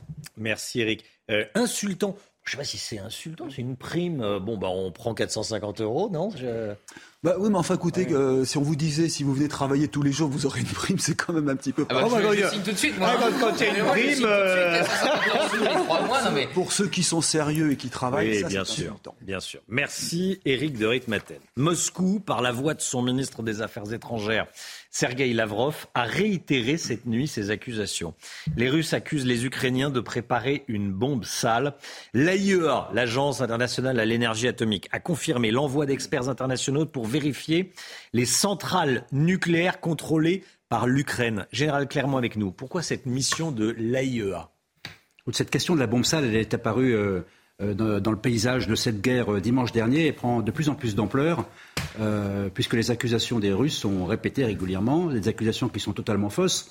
Euh, alors quelle est la stratégie euh, Rappelle d'abord ce que c'est qu'une bombe sale. Une bombe sale, c'est une bombe classique dans laquelle on va mettre à l'intérieur des, euh, des, substances radioactives et qui va éclater, donc qui va faire de la pollution radioactive. C'est plutôt une bombe de terrorisme que d'une bombe d'État. Mais c'est une bombe nucléaire. Donc on agite à nouveau la menace nucléaire. Pourquoi l'AIEA Parce que pour fabriquer une bombe sale, soit on prend des matériaux militaires, l'Ukraine n'en a pas, soit on prend des matériaux euh, nucléaires civils, soit du combustible, soit des déchets. Effectivement, il peut y en avoir dans les centrales nucléaires euh, qui sont présentes en Ukraine. Donc l'AIEA va sur place, c'est une mission de communication, d'explication, de, contre-feu organisée par euh, l'Ukraine, de manière à démontrer que ce n'est pas l'Ukraine qui fabrique ces bombes sales, ce qui de toute façon est totalement impossible. Jamais, jamais les Occidentaux laisseraient l'Ukraine fabriquer des bombes sales, nucléaires ou pas nucléaires.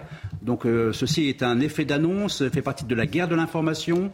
Euh, et vraisemblablement du côté euh, euh, russe cherche aussi à masquer les grandes difficultés auxquelles sont confrontées les forces russes dans le Donbass, mais surtout dans la bataille de Kherson, qui s'annonce comme une bataille décisive pour la suite de la guerre. Général Clermont avec nous. Merci mon général. Restez bien sur CNews. Dans un instant, on va partir à Marseille, dans le quartier de Noailles, au lieu de la vente de tabac de contrebande. En France, près d'une cigarette sur trois est une cigarette de contrebande. Reportage CNews de Stéphanie Rouquier dans un instant. À tout de suite. 8h moins 20. Bon réveil à tous. Merci d'être avec nous. On va partir à Marseille. Près d'une cigarette sur trois en France ne vient pas de chez un buraliste. Les buralistes, évidemment, tirent la sonnette d'alarme, comme on dit. Ils sont furieux. À Marseille, dans le quartier de Noailles, c'est un haut lieu de vente de tabac de contrebande. Les buralistes euh, font savoir qu'ils ne sont pas contents. Les cigarettes de contrebande, forcément, ça attire puisque c'est moins cher. Ah oui, c'est moins cher, certes, mais elles sont euh, très dangereuses et de très mauvaise qualité. Vous voyez ce reportage signé Stéphanie Rouquier en plein centre de Marseille, dans le quartier de Noailles, de jour comme de nuit, des dizaines de vendeurs proposent des cigarettes de contrebande à 6 euros le paquet contre 10 euros chez les buralistes. De nombreux Marseillais avouent avoir déjà essayé les produits des marchés parallèles. Vous toussez, vous crachez, ça pas bon. Bah oui, j'ai acheté, mais j'ai appris, j'ai plus acheté. Parce que euh, la gorge. Je fais pas confiance, pas du tout. Et je conseille aux gens de ne pas de ne pas les acheter parce que on ne sait pas ce qu'il y a dedans. Juste en face des vendeurs, ce buraliste tente de maintenir son activité. Euh, oui, ça baisse le business, mais bon, il y en a qui préfèrent acheter des vraies cigarettes parce qu'ils savent déjà que c'est mauvais la vraie, alors imaginez la fausse. Même les vendeurs euh, achètent chez nous. Donc imaginez ce que ça veut dire. Des vendeurs qui préfèrent acheter pour leur consommation personnelle chez les professionnels. Les buralistes demandent au gouvernement de renforcer la lutte contre les marchés parallèles. Selon eux, 30% du tabac en France n'est plus acheté dans le réseau officiel. 8h moins le quart, le point faux. Tout d'abord avec Chana Lousteau, avant l'édito écho d'Éric de Ritmaten. Dix femmes rapatriées des camps djihadistes syriens ont été placées en détention provisoire. Elles sont arrivées en France jeudi dernier avec cinq autres femmes et 40 enfants. Parmi ces cinq femmes, trois étaient visées par un mandat d'arrêt. Elles ont été mises en examen et incarcérées dès leur arrivée sur le territoire. Au Royaume-Uni, Rishi Sunak sera officiellement nommé Premier ministre aujourd'hui. Il rencontrera le roi Charles III ce matin avant de prendre la parole devant le 10 Downing Street. L'ancien ministre des Finances de Boris Johnson est le premier homme de couleur à accéder à ce poste, mais aussi le plus riche de l'histoire avec une fortune deux fois plus importante que celle du roi. Zinedine Zidane défend la Coupe du Monde au Qatar. Il faut laisser la polémique de côté et laisser place au jeu. Il l'a dit hier soir pendant l'inauguration de sa troisième statue de cire au musée Grévin. De nombreuses villes françaises ont décidé de boycotter la compétition pour dénoncer les conditions de travail des ouvriers étrangers au Qatar. Je, rigole parce que c'est incroyablement ressemblant. Hein. On se demande qui est le vrai, qui est le, qui est le, qui est le faux. L'économie, Eric de Ritmaten, tiens, euh, on va parler de, du lithium. Vous savez qu'il y avait euh, du lithium en France, on va en extraire même. On en parle tout de suite avec Eric. Votre programme avec Clésia, assureur d'intérêt général. L'extraction du lithium, il y en a en France. C'est le retour des mines en France? Alors oui, en quelque sorte, Romain, mais c'est quand même par la petite porte parce que la France a été un grand pays minier. Hein. Je ne vais pas vous reparler du charbon, du fer, du zinc. Il reste quelques mines encore en France de, bauxite, de tungstène, de magnésium, et puis il y a aussi les mines de Nouvelle-Calédonie et de Guyane. Mais c'est vrai que ça ne sera pas la grande époque du charbonnage de France. Vous vous rappelez de cette société qui a disparu depuis Il y avait aussi une école, hein, l'école des mines, qui maintenant forme des grands ingénieurs, mais qui n'a plus rien à voir avec les mines de l'époque.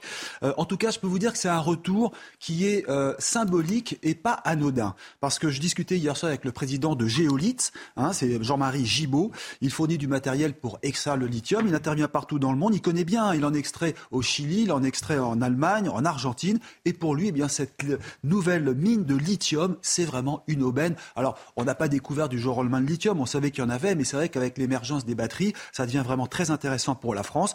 Ce lithium, en fait, était utilisé auparavant pour le kaolin, euh, pour faire des céramiques et de la porcelaine. Alors, euh, on a quand même découvert euh, énormément de lithium en France. On aurait 34 000 tonnes de lithium disponibles. Ça, c'est ce qu'on espère extraire en 2030. Ça va couvrir un tiers des besoins de la France pour ses batteries, 700 000 voitures. Vous voyez, ça n'est quand même pas rien, puisque Emmanuel Macron espère qu'on vendra 200 000 voitures électriques. Chaque année, on va fournir, grâce à cette mine en France, 700 000 700 000. C'est considérable et ça représente un gros investissement, un milliard d'investissements et ça va faire travailler 1000 personnes ça va pas faire plaisir à tout le monde. Alors non, et là c'est vraiment un paradoxe incroyable parce que les écologistes sont prêts déjà à s'opposer à l'exploitation de cette mine dans l'Allier, précisons-le, alors que euh, ce sont les mêmes qui prônent l'arrêt de la voiture euh, thermique, donc euh, l'arrêt de la voiture thermique bien sûr. Donc ils voudraient que les voitures soient propres avec l'électrique, mais ils s'opposent à cette mine de lithium qui pourtant maintenant va provoquer, va permettre de générer des voitures sans, sans fossiles, sans carbone. Alors c'est une grosse erreur, mais on me confirme qu'il faut faire cette mine parce que la France peut devenir presque autosuffisante. Hein. c'est la plus grande mine d'Europe. On va réduire nos importations à terme et la France deviendra presque souveraine dans ce domaine si tout va bien. Je termine par deux chiffres que vous allez voir.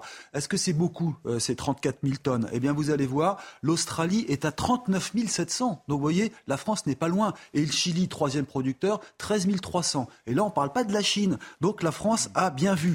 Et puis les cours du lithium, je l'ai regardé encore hier soir, la tonne de lithium valait 22 000 dollars il y a un an. Regardez ce qu'elle vaut, 76 000 dollars déjà la tonne.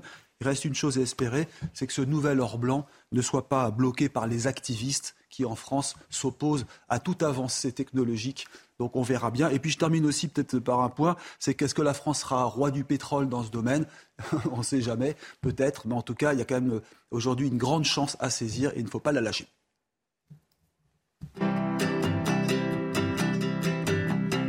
C'était votre programme avec Clésia, assureur d'intérêt général. C'est News, 7 Merci Eric de Ritmaté. Non, je, je, rigole bêtement, mais euh, on, on, pensait, on parlait des mines, voilà. De, c'est important. C'est. Euh... Mais effectivement, non. J'étais en train de me dire. Vous disiez, oui, c'est formidable, mais euh, c'est vrai que quand on a une mine près de chez soi, c'est pas forcément. Euh, ah oui, il faut accepter aussi, euh, si vous voulez. Hein, une bonne nouvelle, c'est comme les hein. éoliennes. C'est ça. On est contre tout progrès, mais mais à un moment, on va parvenir à l'âge de pierre et à la bougie. Hein. Évidemment. Les républicains vont-ils se rapprocher de la République en marche? Tiens, comme le souhaite euh, Nicolas Sarkozy, qui euh, s'exprimait dans les colonnes du journal du dimanche. Votre journal, vous l'avez interrogé, Jérôme Béglé. On va en parler dans, dans un instant. Chronique politique, édito politique de Jérôme. À tout de suite. Rendez-vous avec Sonia Mabrouk dans Midi News, du lundi au jeudi, de midi à 14h. L'édito politique de Jérôme Béglé, directeur général de la rédaction du JDD, journal du dimanche. Jérôme avec nous. Ce matin, vous euh, décelez, Jérôme, un petit séisme dans le rapport de force politique. Vous nous dites qu'il y a comme un air de rapprochement entre les républicains et la majorité présidentielle d'Emmanuel Macron? On commence enfin à y voir un peu plus clair. Alors, trois motions de censure ont été déposées à l'Assemblée nationale. Elles ont été rédigées par la NUPES et par le Rassemblement national. Et elles répondent à la décision du gouvernement de passer en force avec le 49-3 pour les budgets généraux de 2023 et celui de la sécurité sociale. Dans les trois cas, les députés républicains ne les ont pas votés. Elles ont donc été repoussées. Ce dimanche, dans le JDD, vous l'avez dit, Nicolas Sarkozy a clairement dit ce qu'il pensait, qu'il pensait du bien d'Emmanuel Macron, mais qu'il en penserait encore plus de bien si celui-ci passait un pacte de gouvernement avec la droite. Du côté de la majorité, on commence à comprendre que la situation actuelle est intenable. Euh, en plus des 40 députés qui manquent à Renaissance, euh, ceux-ci doivent également composer avec les vapeurs d'Horizon et de, euh, du Modem, dont les votes sont de plus en plus incertains, avec notamment des, des, des, revendications sociales qui mmh. n'étaient pas prévues à l'origine. Euh, par conséquent, ça ne pourra pas pouvoir durer longtemps. Comme le dit Nicolas Sarkozy, Macron est dans la situation d'un chasseur qui n'a pas une ressource infinie de munitions. Il faudra donc enfin installer un accord pour une majorité stable et durable. Bon, l'intérêt d'Emmanuel Macron, on le voit bien. Quel est l'intérêt des républicains de la droite? Alors vous avez raison, c'est d'ailleurs la question qui se débat en ce moment euh, en leur sein. Leur objectif est clairement défini, revenir dans le jeu politique. Après les 8,5% de Françoise Lévy Bellamy aux européennes, les 4,7% de Valérie Pécresse à la présidentielle et les 62 maigres députés qu'ils ont obtenus au législatif, tous veulent enfin retrouver le goût de la victoire. Mais deux stratégies s'opposent. Celle incarnée, disons, par Bruno Retailleau, euh, par exemple, consiste à dire que le macronisme s'achèvera avec son fondateur, et que celui-ci n'aura pas de successeur désigné, et que les électeurs de la droite qui étaient venus grossir les rangs euh, d'Emmanuel Macron reviendront naturellement à la maison LR euh, si celle-ci adopte un discours clair et vraiment, mais vraiment à droite. Il suffit donc de faire le gros dos, en gros, et d'attendre. L'autre stratégie consiste à faire pencher un peu plus vers la droite l'actuelle majorité en passant un pacte de gouvernement avec elle et en commençant déjà à affirmer ses propres réformes et à marquer sa marque, imprimer sa marque, pardon.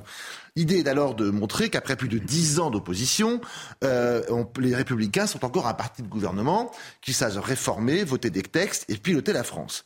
Pour l'instant, à l'Assemblée, c'est cette seconde tendance qui semble l'emporter, celle d'une collaboration, certes partielle et exigeante, avec le pouvoir en place. Une stratégie qui pourrait bien satisfaire le pouvoir exécutif, car du côté de Macron, comme de la droite, on sait qu'une dissolution de l'Assemblée nationale est une prise de risque inutile, tant les résultats seraient aléatoires pour les uns comme pour les autres, voire contre-productifs. Alors malgré les désaccords, une entente tient aujourd'hui à peu près la corde. Merci beaucoup Jérôme Béglé. Il y a ce que dit Eric Ciotti ce matin dans l'opinion. Euh, on ne s'allie pas avec un pouvoir qui aura autant abîmé la France. Bon, Eric Ciotti. Il est plutôt dans l'autre camp. Voilà. Il est plutôt dans l'autre camp. Merci beaucoup, Jérôme Béglé. Mais il n'a pas voté la motion de censure. Mais il n'a pas voté la motion de censure. C'est le en même temps des Républicains. Voilà. 8h15. Bruno Le Maire sera l'invité de Laurence Ferrari. Soyez là, évidemment. Allez, la musique tout de suite. On va redécouvrir un titre de Jennifer. C'est tout de suite. Votre programme vous est présenté par Médicis, spécialiste de la retraite des indépendants et entrepreneurs. Est-ce que tu danses? Non, c'est euh, le titre de Jennifer. C'est le deuxième single de son nouvel album numéro 9 qui sortira début novembre dans ce clip. Elle danse au milieu des musiciens. Elle nous invite à la rejoindre. On va y aller. en plein désert.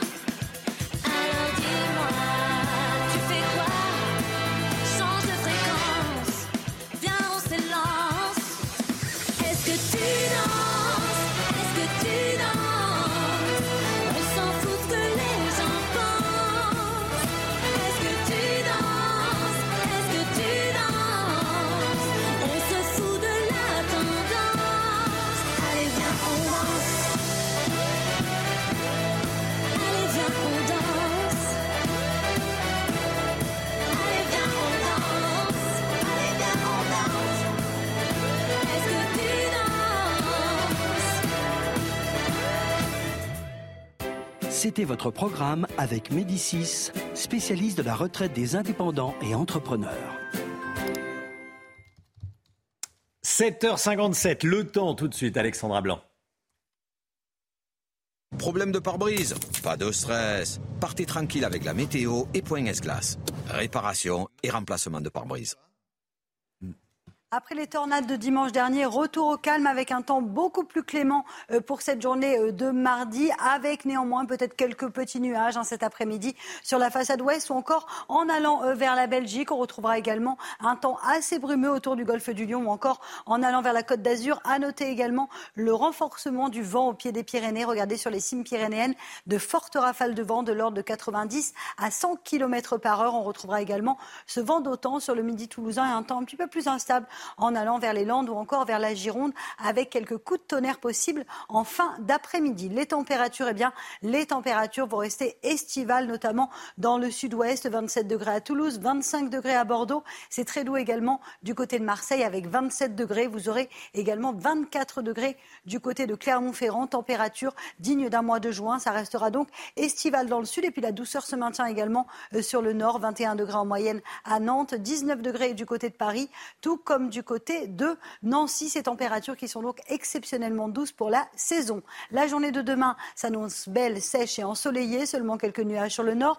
Retour d'un petit peu de vent près des côtes de la Manche. Toujours quelques entrées maritimes et le vent d'autant qui se maintiendront. Et puis côté température, ça restera toujours particulièrement doux. On attend en moyenne 22 degrés sur le nord, 25 degrés dans le sud. On est en moyenne 5 à 10 degrés au-dessus des normales de saison. La douceur qui va d'ailleurs se maintenir au moins jusqu'au 1er novembre avec des températures qui pourraient d'ailleurs localement dépasser les 32-33 degrés dans le sud-ouest d'ici jeudi après-midi. Température donc anormalement élevée. Je vous en parle depuis quelques semaines déjà. Problème de pare-brise Pas de stress. Repartez tranquille après la météo avec Point S-Glace. Réparation et remplacement de pare-brise. C'est News, il est 8h. Merci d'être avec nous à la une ce matin. Une livraison de drogue et de téléphones portables par drone à la prison de Fresnes. Ça s'est passé dimanche matin. Comment est-ce possible? Le récit dans un instant. L'inflation touche tous les produits alimentaires. Le prix des pâtes, par exemple, a grimpé de 20% en un an. Le détail à suivre. Et Bruno Le Maire sera avec nous à 8h15.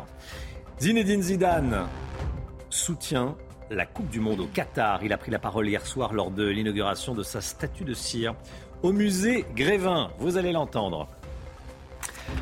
Un drone livre de la drogue à des détenus de la prison de Fresnes. Ça s'est passé ce week-end. Le drone s'est posé, s'est posé directement dans la cour de la prison en pleine nuit. Le drone transportait plusieurs téléphones, des chargeurs USB et deux pains de résine de cannabis. Le récit est signé Thomas Chama.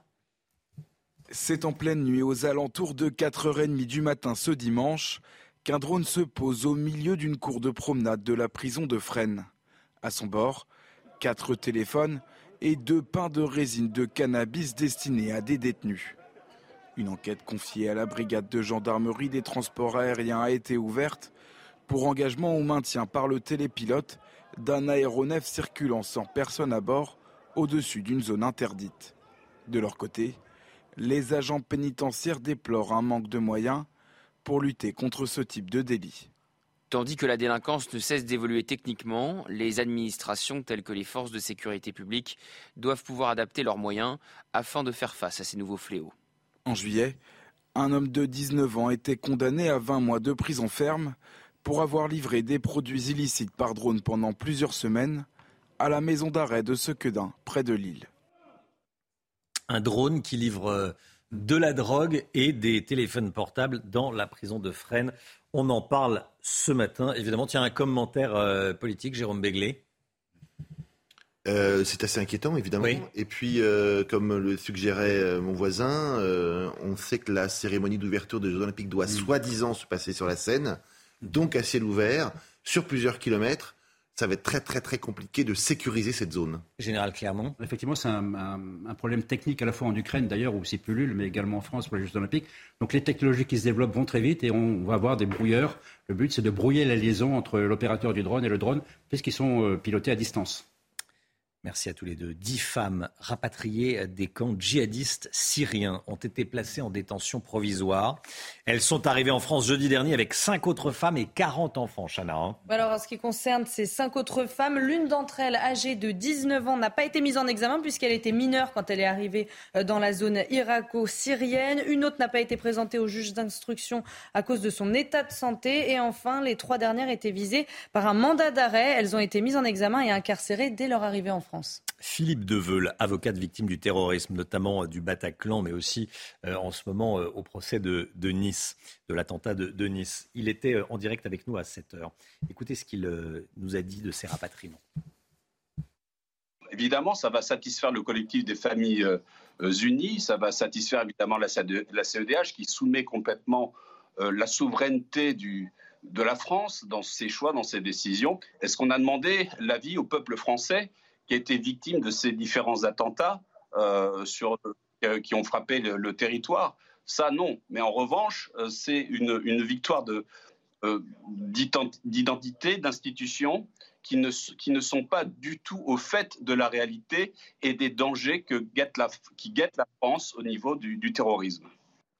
Surprise à l'Assemblée nationale hier après-midi, le RN a voté la motion de censure de la NUPES. Gauthier Lebret, euh, service politique de, CNews. Marine Le Pen a surpris tout le monde quand elle a annoncé que son groupe allait voter avec la gauche. Hein. Oui, c'est un peu baron noir, euh, Romain, vous le savez, cette série euh, de Canal+. Alors c'est un très joli coup pour Marine Le Pen. Il paraît que ça a glacé tout l'hémicycle. La majorité s'est rendue compte qu'elle allait avoir un gros bloc d'opposition face à elle. Et la NUPES, c'est bien qu'elle allait voter avec le Rassemblement national. Une députée RN me confiait la semaine dernière que c'était très compliqué d'expliquer à leurs électeurs qu'ils n'allaient pas voter cette motion de censure. Marine Le Pen a donc fait le choix, avec ses 88 autres députés, de voter cette motion de censure. C'était une surprise puisqu'elle avait dit qu'a priori, tout était dans le a priori, les députés du RN ne voteraient pas la motion de censure de la NUPES. 239 voix pour, elle aurait pu passer avec 50 voix de plus. Alors quelles sont les voix manquantes? Les voix des républicains, bien sûr. Pour le RN, c'est la preuve qu'ils sont désormais dans la majorité. Alors ça, c'est ce qu'ils disent en on, et puisqu'on dit en off dans l'entourage de Marine Le Pen, ils ont le cul entre deux chaises, les républicains. Ils ne savent pas s'ils sont macronistes ou dans l'opposition. Fin de citation. Et juste après le vote, le Rassemblement national a publié une affiche qu'on va vous montrer qui illustre la stratégie du Rassemblement national, où il qualifie eh bien, les Républicains de béquilles, vous le voyez, avec notamment Aurélien Pradier ou encore Éric Ciotti et Olivier Marlex, le patron des députés LR. Ils sont la béquille d'Emmanuel Macron. Ce terme béquille, vous allez souvent l'entendre dans la bouche des députés et des représentants du Rassemblement national dans les prochains jours. D'ailleurs, je recevais Yael Ménache, un député RN de la Somme. Elle a utilisé ce mot béquille. évidemment, c'est ce qu'on appelle les éléments de langage. À 6h45, 7h moins le quart, avec nous. On va parler euh, inflation en France avec ce chiffre. 100% des produits de consommation alimentaire vendus en grande surface affichent des hausses de prix. 100% des prix ont augmenté euh, ces 12 derniers mois. C'est ce que révèle la dernière étude de l'Institut Nielsen. On s'en est tous aperçus, il hein, faut dire. Et parmi les articles les plus touchés, la viande, son prix a augmenté de 28% par rapport à l'année dernière. Le détail avec Amina Tadem. Un passage en caisse de plus en plus douloureux pour les Français. D'après cette récente étude du cabinet spécialisé Nielsen IQ, 100% des catégories de produits de consommation sont touchés par l'inflation. Les prix ont augmenté de plus de 9% en un an. Ça prouve qu'on a une inflation qui s'est généralisée dans toute l'économie. C'est ce qui me fait dire que cette inflation, est durable. Parmi les produits les plus touchés par l'inflation, les viandes et volailles avec une hausse de 28%. Le prix des pâtes a quant à lui augmenté en moyenne de 20% et celui de l'huile, récemment touché par des pénuries, de 19%. Une accélération de la hausse des prix incompatible avec les prévisions du ministre de l'économie qui vise 2% courant 2024 on parlait d'une baisse de l'inflation qui reviendrait genre à 2% en 2024. Pour moi, c'est totalement irréaliste. Ça veut dire qu'on reviendrait à une inflation, euh, à une hausse des prix euh, qui date d'il y a à peu près 2-3 ans. Les sanctions contre la Russie vont continuer, donc l'Europe va de toute façon rester en manque d'énergie et donc ça, ça pousse les prix à la hausse. Si la hausse des prix touche aujourd'hui 100% des catégories de produits de consommation, elle ne concernait que 68% d'entre elles en mars dernier. Moscou, par la voix de son ministre des Affaires étrangères, Sergei Lavrov, a réitéré cette nuit ses accusations. Les Russes accusent les Ukrainiens de préparer une bombe sale. L'AIEA, l'Agence internationale de l'énergie atomique, a confirmé l'envoi d'experts internationaux pour vérifier les centrales nucléaires contrôlées par l'Ukraine. Général Clermont avec nous. Mon général, eh, pourquoi cette mission de l'AIEA Expliquez-nous. Une bombe sale peut être fabriquée. Alors, bombe sale, on devrait l'appeler euh, bombe radioactive en réalité. Une bombe hmm. sale peut être fabriquée de deux manières, avec des explosifs traditionnels auxquels on va ajouter des substances euh, radioactives d'origine euh, militaire pardon, que, l'Ukraine n'a pas, ou civiles que l'Ukraine a, puisqu'elle a des centrales nucléaires, plusieurs centrales nucléaires. On peut donc mettre des combustibles, euh, des morceaux de combustible de ces centrales ou des déchets de ces centrales et faire une bombe sale comme ça. Donc c'est pour ça que pour lever le doute, c'est le président Zelensky qui a demandé à l'ONU d'envoyer une mission de l'AIEA pour, pour s'assurer que les déclarations de, la Russie étaient mensongères et de toute façon il est tout à fait hors de question que, si, tant est que les Ukrainiens voulaient le faire, que les Occidentaux laissent l'Ukraine fabriquer des bombes sales. C'est absolument pas partie de la stratégie euh, actuelle et ça serait une erreur totale de la part des Occidentaux. Donc en fait, c'est de l'intoxication à nouveau de la part des Russes. Pourquoi ils font l'intoxication? Il y a deux raisons principales. La première, c'est quand même à destination de l'opinion publique russe, hein, toujours dramatiser la situation, euh, accuser l'Ukraine des pires tourments de manière à susciter le soutien de la population. En période de mobilisation, c'est pas inutile. Et puis aussi, on peut voir ça un peu comme un nuage de fumée de la part des Russes au moment où ils sont quand même en grande difficulté euh, sur, les, la ligne de combat euh, en Ukraine, en particulier dans la région de Kherson, qui est stratégique pour la Russie. Euh, et qui sera l'objet des, prochaines batailles à venir, et une bataille qui risque d'être très dure à, à l'entrée de l'hiver. Merci mon général, et on a appris ce matin que le président allemand Steinmeier Mm. Euh, Frank-Walter Steinmeier était arrivé à Kiev pour une visite surprise en Ukraine. Zinedine Zidane fait son grand retour au musée Grévin. Pourquoi son grand retour? Parce que c'est la troisième statue de cire du footballeur entraîneur. Elle a été dévoilée hier soir au musée Grévin. Oui. Je l'avais dit. J'arrête pas de le répéter depuis ce matin, mais c'est quand même le seul avec le général de Gaulle et la reine Elisabeth à avoir eu trois statues dans le musée. Je trouve ça incroyable. Alors Zidane qui en a profité pour défendre la Coupe du Monde de foot au Qatar. Écoutez. Je pense qu'il faut justement laisser la polémique de côté et, se, laisser la place au jeu et, la place à la Coupe du Monde pour tous les passionnés qui veulent voir juste euh, du football. Et, parce que de toute façon, euh, ce que l'on va dire sur, euh, sur la polémique, sur quoi que ce soit, ça, ça, sera jamais juste, ça sera jamais vrai, ça sera jamais opportun. Donc, donc en fait, il faut, faut, laisser, la place au, foot et à la compétition pour que tout le monde, euh, euh, comme vous, je suppose, comme moi, passionné, euh, passe un moment. Voilà, laissez la polémique de côté. Zinedine Zidane. Ce qui, ce qui est assez fou, c'est que la, la, statue a été Mm. très très réussi. On a du mal à les à les euh, à, vous, à les dissocier, à voir la différence entre les entre les deux. Tiens, regardez, quand Zidane le vrai ne bouge pas, euh, il se ressemble énormément. Il y en a un qui bouge plus que l'autre. Il y en a un qui bouge un petit peu plus que l'autre, effectivement. Allez, 8h10, restez bien avec nous dans un instant. Bruno Le Maire, invité de Laurence Ferrari. À tout de suite. Rendez-vous avec Pascal Pro dans l'heure des pros, du lundi au vendredi de 9h à 10h30. C'est News, il est 8h15. Bienvenue à tous. Merci d'être avec nous. Dans un instant, Laurence Ferrari, vous recevez Bruno Le Maire, ministre de l'économie et des finances. Ce sera juste après le point info, rappel de l'actualité avec vous, Chanel Housteau. Les centres de rétention administrative sont proches de la saturation. On n'est pas loin des 100% d'occupation dans tous les centres français. Et selon nos informations, il ne reste plus que 128 places disponibles. Alors le gouvernement prévoit de créer 300 places supplémentaires dans les trois prochaines années. Mais je rappelle qu'on recense entre 100 et 120 000 obligations de quitter le territoire français par an. Au Royaume-Uni, Rishi Sunak sera officiellement nommé Premier ministre aujourd'hui. Il rencontrera le roi Charles III ce matin avant de prendre la parole devant le 10 Downing Street. L'ancien ministre des Finances de Boris Johnson est le premier homme de couleur à accéder à ce poste, mais aussi le plus riche de l'histoire avec une fortune deux fois plus importante que celle du roi. Sécurité renforcée ce soir au Parc des Princes. 800 policiers et gendarmes seront présents pour encadrer la rencontre de Ligue des Champions opposant le PSG au Maccabi Haïfa. Les forces de l'ordre craignent entre autres des affrontements entre les supporters israéliens et des supporters parisiens qui pourraient s'avérer être pro-palestiniens. Le match est à suivre à 21h sur Canal+. Laurence, vous recevez ce matin Bruno Le Maire. Bonjour Monsieur le Ministre. Bonjour Laurence Ferrari. Bienvenue dans la matinale de CNews. On va parler dans un instant de la vie quotidienne des Français, bien compliquée avec la hausse des factures de l'énergie. Mais d'abord un mot de politique. Hier, les motions de censure des oppositions ont été rejetées sans surprise par l'Assemblée. Il s'agissait de protester contre le passage en force de votre gouvernement sur le projet de budget 2023. Euh, il y avait le Rassemblement national qui a voté la motion de censure de la NUPS. C'était un coup politique on n'est jamais à l'abri euh, de surprises. ce que je vois, c'est que le Rassemblement national a fait le choix du reniement de ses convictions pour euh, semer le désordre. Marine Le Pen n'a cessé de dénoncer la NUPES comme étant le parti du désordre et le parti du chaos. Le Rassemblement national a fait le choix d'être aussi un parti du désordre, aussi un parti du chaos. Dans le fond, il n'a pas fallu beaucoup plus que quatre mois pour que les masques ne tombent sur la réalité du Rassemblement national. Mais votre réaction montre qu'elle a réussi son coup. Elle gêne le gouvernement, elle gêne NUPS et elle fait un coup politique. Mais si elle avait réussi son coup, la motion de censure serait passée. Mhm. Mais il aurait fallu les voix des républicains. Son coup a fait pchit. C'est un échec. Pour l'instant. Son coup a fait pchit et je pense que de toute façon, sur le long terme, mhm. Marine Le Pen paiera les conséquences de ce reniement, de ce choix du chaos.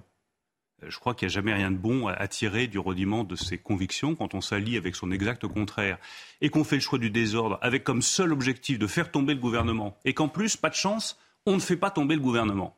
C'est un double échec. C'est euh, un échec pour ses convictions et c'est un échec politique. Vous dites qu'elle payera, mais qui, ses électeurs vont lui faire payer? Vous pensez qu'il n'y a pas une porosité ah. entre ces deux électorats? C'est possible. Je ne vais pas faire de l'analyse politique ce matin. Je dis simplement que ce que les Françaises et les Français attendent de nous aujourd'hui, des responsables politiques, c'est de la clarté, la visibilité, de la sincérité dans les convictions et pas des petites manipulations politiques qui se soldent en plus par un échec et par la victoire du gouvernement, parce que grâce aux mesures qui ont été choisies par la Première ministre, le gouvernement aura un budget, la France aura un budget. Euh, une victoire temporaire, puisqu'il y aura d'autres 49-3, d'autres euh, motions de censure. On va aller comme ça. À chaque, jour suffit sa peine. on va aller comme ça, monsieur le ministre? La seule chose qui compte pour moi, c'est que nous restions fidèles au mandat qui a été donné par nos compatriotes au président de la République et à cette majorité. Baisser des impôts, soutenir les entreprises, valoriser le travail. Comme ministre de l'économie et des finances, je veille à ce qu'on ne dévie jamais de cette ligne.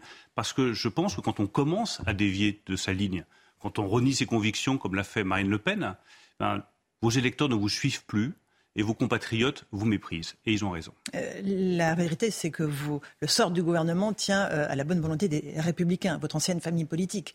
Euh, c'est à eux qu'il faut désormais s'adresser pour leur demander de bien vouloir voter Ça tient vos réformes. Laurence Ferrari à l'unité de notre majorité. Renaissance, Horizon, le Modem, euh, il est essentiel. Vous savez, oui, mais elle, est, elle, est, déjà le socle absolu. Cette majorité, elle a tenu, cette unité, elle a tenu parce que, je le redis, nous n'avons pas dévié de la ligne baisse d'impôts, soutien aux entreprises, valorisation du travail, protection de nos compatriotes et des entreprises dans cette période si euh, difficile. Tous les mots-clés pour la droite hein, que vous venez de prononcer. Hein. Je sais surtout les mots-clés sur lesquels le président de la République a été élu. Le travail, les entreprises, la baisse des impôts. Ensuite, les républicains, je constate que ils nous ont soutenus à plusieurs reprises depuis le début du quinquennat. Ils ont voté le projet de loi de finances rectificative que j'ai présenté cet été.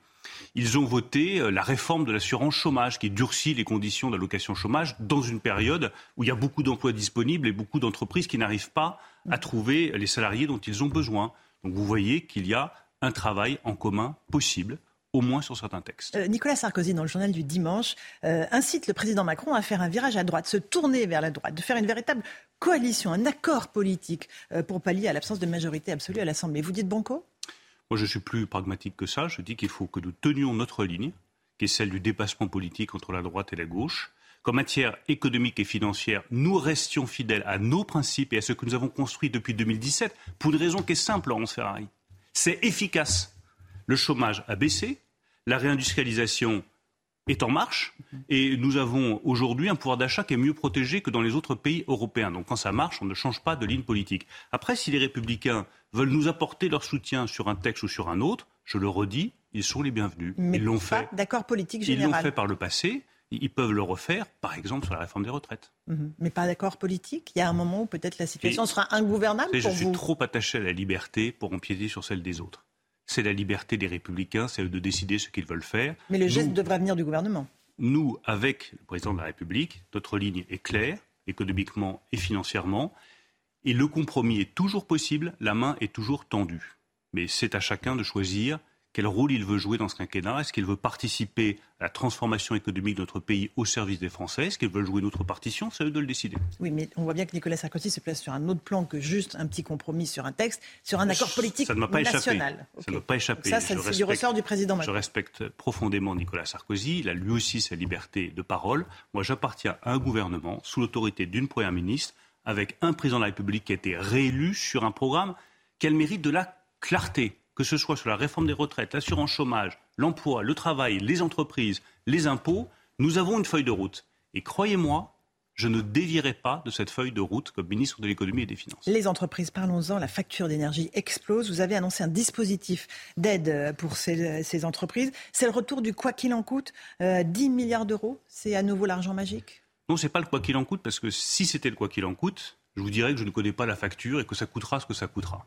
Là, je vous dis avec beaucoup de fermeté, ça coûtera 10 milliards d'euros. Alors oui, nous allons apporter une protection aux entreprises parce que leur facture d'électricité flambe. C'est quoi une facture d'électricité pour une entreprise, pour une PME aujourd'hui? 50% du prix, c'est un prix garanti, c'est le fameux AREN, 42 euros le mégawattheure, contre 1000 euros sur les marchés. Donc sur la moitié du prix, c'est déjà une protection très forte.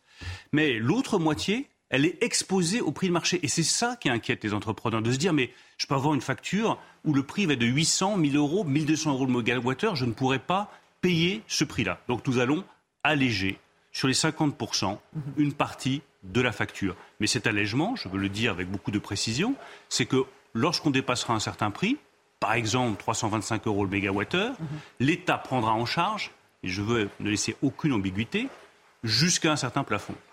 Au-delà de ce plafond, ce sera à nouveau, ça nous allons le définir avec Agnès Pannier-Runacher, avec euh, les entrepreneurs, avec euh, les PME, mais il y aura un plafond pour une raison simple.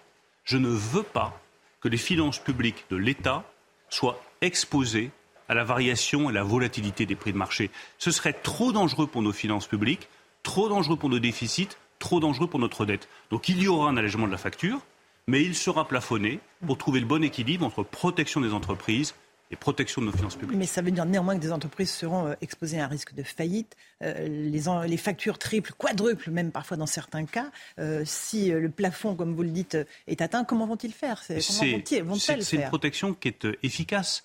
Vous avez, pour les plus petites entreprises, je le rappelle, celles qui ont un chiffre d'affaires plus, plus faible, pour 1,5 million d'entre elles, elles, elles ont déjà un, tarif régulé très bas, elles ont déjà un bouclier. Et toutes celles qui sont juste au-dessus bah, Pour toutes les autres, elles auront cet allègement de facture. Nous avons réuni avec Agnès Pannier-Runacher toutes ces entreprises vendredi et nous leur avons demandé qu'est-ce qui pour vous serait le plus efficace. Ils nous ont dit faites un allègement de facture pour nous donner une visibilité sur le long terme et nous protéger contre l'explosion des prix du marché autant que faire se peut. Nous avons répondu à leur appel. Nous ferons cet euh, allègement. Ça s'appellera une garantie électricité. Nous donnerons toutes les précisions dès que nous aurons fini de discuter avec les entreprises. Donc elles seront protégées sans menacer les finances publiques. Et ce plafond, ce sera quoi 25 Nous verrons. Je ne veux pas vous donner de chiffres ce matin. Je veux simplement dire que, euh, contrairement à ce qui est fait pour les particuliers, où là nous avons accepté de prendre toute la charge pour nous sur le budget de l'État, parce que les particuliers n'ont pas les moyens d'augmenter les prix, pas les moyens de se protéger, pour les entreprises, nous avons voulu, voulu répartir la charge entre ce qui sera pris en charge par les finances publiques et ce qui restera à la charge des entreprises. Concrètement, il y a un guichet qui va ouvrir début novembre, c'est ça Où les entreprises Non, concrètement, ce sera directement sur leur facture. Elles verront directement l'allègement sur leur facture. Il n'y a que les plus grandes entreprises qu'on appelle les énergos euh, intensifs qui, elles, auront accès à un guichet parce que là, le montant des factures est tellement élevé qu'il faut qu'on fasse du traitement au cas par cas. Et là, l'État prendra sa part, évidemment. Et là, l'État prendra toute sa part parce qu'il n'est pas question de laisser notre industrie se faire laminer par la flambée des prix d'électricité et du gaz. Euh, la France n'arrive toujours pas à faire la même chose que l'Espagne et le Portugal, c'est-à-dire euh, plafonner les prix du gaz pour produire de l'électricité. Pourquoi? On a les pieds et les poings liés euh, en raison de nos relations avec l'Allemagne et les Pays-Bas? On essaye de les délier, c'est pas simple. Mais c'est pas facile, on y arrive toujours. La réalité, c'est que l'Espagne et le Portugal, c'est une péninsule. Il y a moins de connexions, donc du coup, lorsque on fait ce choix de baisser les prix du gaz pour avoir à la sortie des centrales à gaz de l'électricité moins chère, ça n'a pas d'impact sur le reste du marché. Si on le fait en France, il faut le faire sur tout le marché européen. C'est pour ça que c'est plus long, c'est pour ça que c'est plus difficile. Mais le président de la République a engagé ce combat. Je le livre à ses côtés. Je suis convaincu que, au bout du compte, la raison l'emportera. Et la raison, c'est quoi?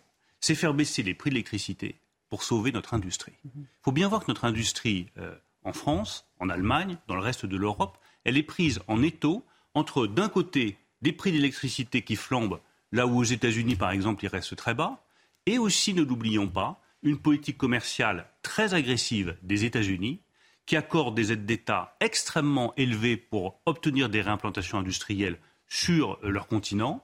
Notre industrie doit pouvoir se protéger avec des prix de l'électricité plus bas, c'est notre proposition, mhm. et en défendant mieux ses intérêts, c'est aussi notre proposition Quand est-ce que vous pensez qu'on va réussir à réguler euh, ce prix euh, du, euh, On livre le combat tous les jours. Non, mais 2023, fin 2022 Je pense que c'est plutôt une affaire de mois que de semaines, soyons très honnêtes, parce que c'est difficile, mais nous ne lâcherons jamais sur ce plan.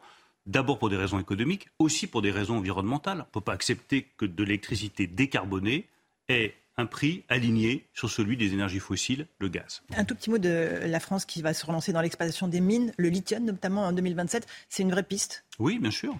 Quel est l'objectif? L'indépendance industrielle, la souveraineté. On produit des batteries électriques. Dans les batteries électriques, vous avez du lithium. On a déjà fait un grand progrès. Toutes les batteries venaient de Chine. Aujourd'hui, on va les produire en France grâce à notre politique, grâce à nos investissements grâce à nos choix aussi en termes de baisse des impôts de production, comme la CVAE, sur les entreprises industrielles. La deuxième étape, c'est être indépendant sur les métaux rares. Bah, être indépendant sur les métaux rares, c'est aussi en produire chez soi quand on peut en produire chez soi. C'est le cas pour le lithium, quand on a des gisements. Avec des normes environnementales qui seront évidemment. Euh, des normes environnementales très strictes, mais on mhm. peut concilier indépendance industrielle et respect de l'environnement. Mais il faut simplement, là aussi, je vous parlais de clarté des choix politiques. Notre choix politique majeur, c'est la souveraineté industrielle. Je me bats depuis plus de cinq ans pour la reconquête industrielle du pays. C'est une des missions que m'a fixé le président de la République. C'est un des mandats qu'il a reçus du peuple français. Pour la première fois depuis 20 ans, on rouvre des usines. On recrée des emplois industriels, on recrée des filières industrielles dans les batteries électriques, dans l'intelligence artificielle, dans les semi-conducteurs, dans l'hydrogène. Mais je ne vais pas lâcher ce fil-là. C'est une question de puissance économique, c'est une question d'indépendance et je vais vous dire, le, fond de ce que je pense, c'est une question culturelle.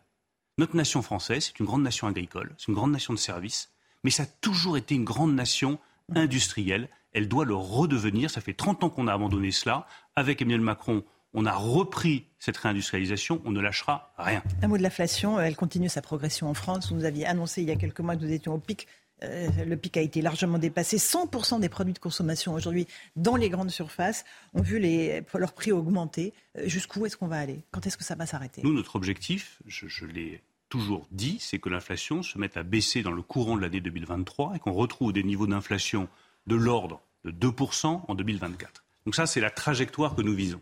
Elle est soumise à beaucoup d'aléas si la situation se dégrade euh, en Ukraine, si le marché chinois se ferme totalement, bien sûr que ça aura un impact sur l'inflation. Mais à condition constante, notre objectif est de ramener l'inflation autour de 2% en 2024. Je veux juste le dire pour que nos compatriotes aient une perspective, qu'ils se disent pas on va toujours avoir de l'inflation qui va monter de plus en plus et les prix qui vont nous monter à la gorge. Deuxième remarque, nous protégeons. Et nous protégeons plus que tous les autres États européens. Moi, j'ai été stupéfait des débats à l'Assemblée nationale hier. Je les ai trouvés révoltants dans euh, le manque de sincérité sur ce que nos compatriotes payent par leurs impôts pour se protéger contre l'inflation. On va mettre 46 milliards d'euros l'année prochaine pour protéger nos compatriotes contre des prix d'électricité trop chers, contre des prix du gaz trop chers. C'est 180 à 200 euros de facture en moins par mois pour les ménages. Donc qu'on ne dise pas que notre budget ne protège pas, qu'on ne dise pas qu'il n'est pas social, il est protecteur, il est social, il est juste, il est profondément juste parce qu'il protège les ménages contre l'inflation et qu'il protège les plus fragiles. Alors vous me direz, ça ne résout pas le problème alimentaire, mais j'en ai conscience. Simplement, un, des, produits nous avons mis en place à la rentrée une indemnité inflation. Et, deux, vous avez comme moi un budget global. d'accord, mais très ponctuel. Moi, j'ai une famille, j'ai des enfants, comme des millions de nos compatriotes. J'ai un seul budget avec lequel je paye mon électricité, mon gaz, mon loyer et euh, mon alimentation.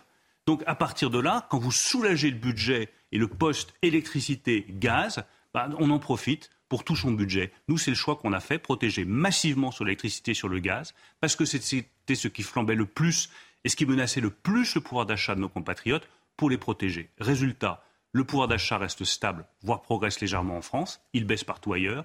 Résultat, on a l'inflation la plus faible de tous les pays de la zone Mais on verra en janvier quand la hausse des prix, euh, néanmoins, euh, de l'électricité et, du gaz sera moins protégée par le gouvernement. J'ai conscience à quel point c'est dur et fragile comme équilibre. Et à quel point l'équilibre est effectivement un équilibre fragile.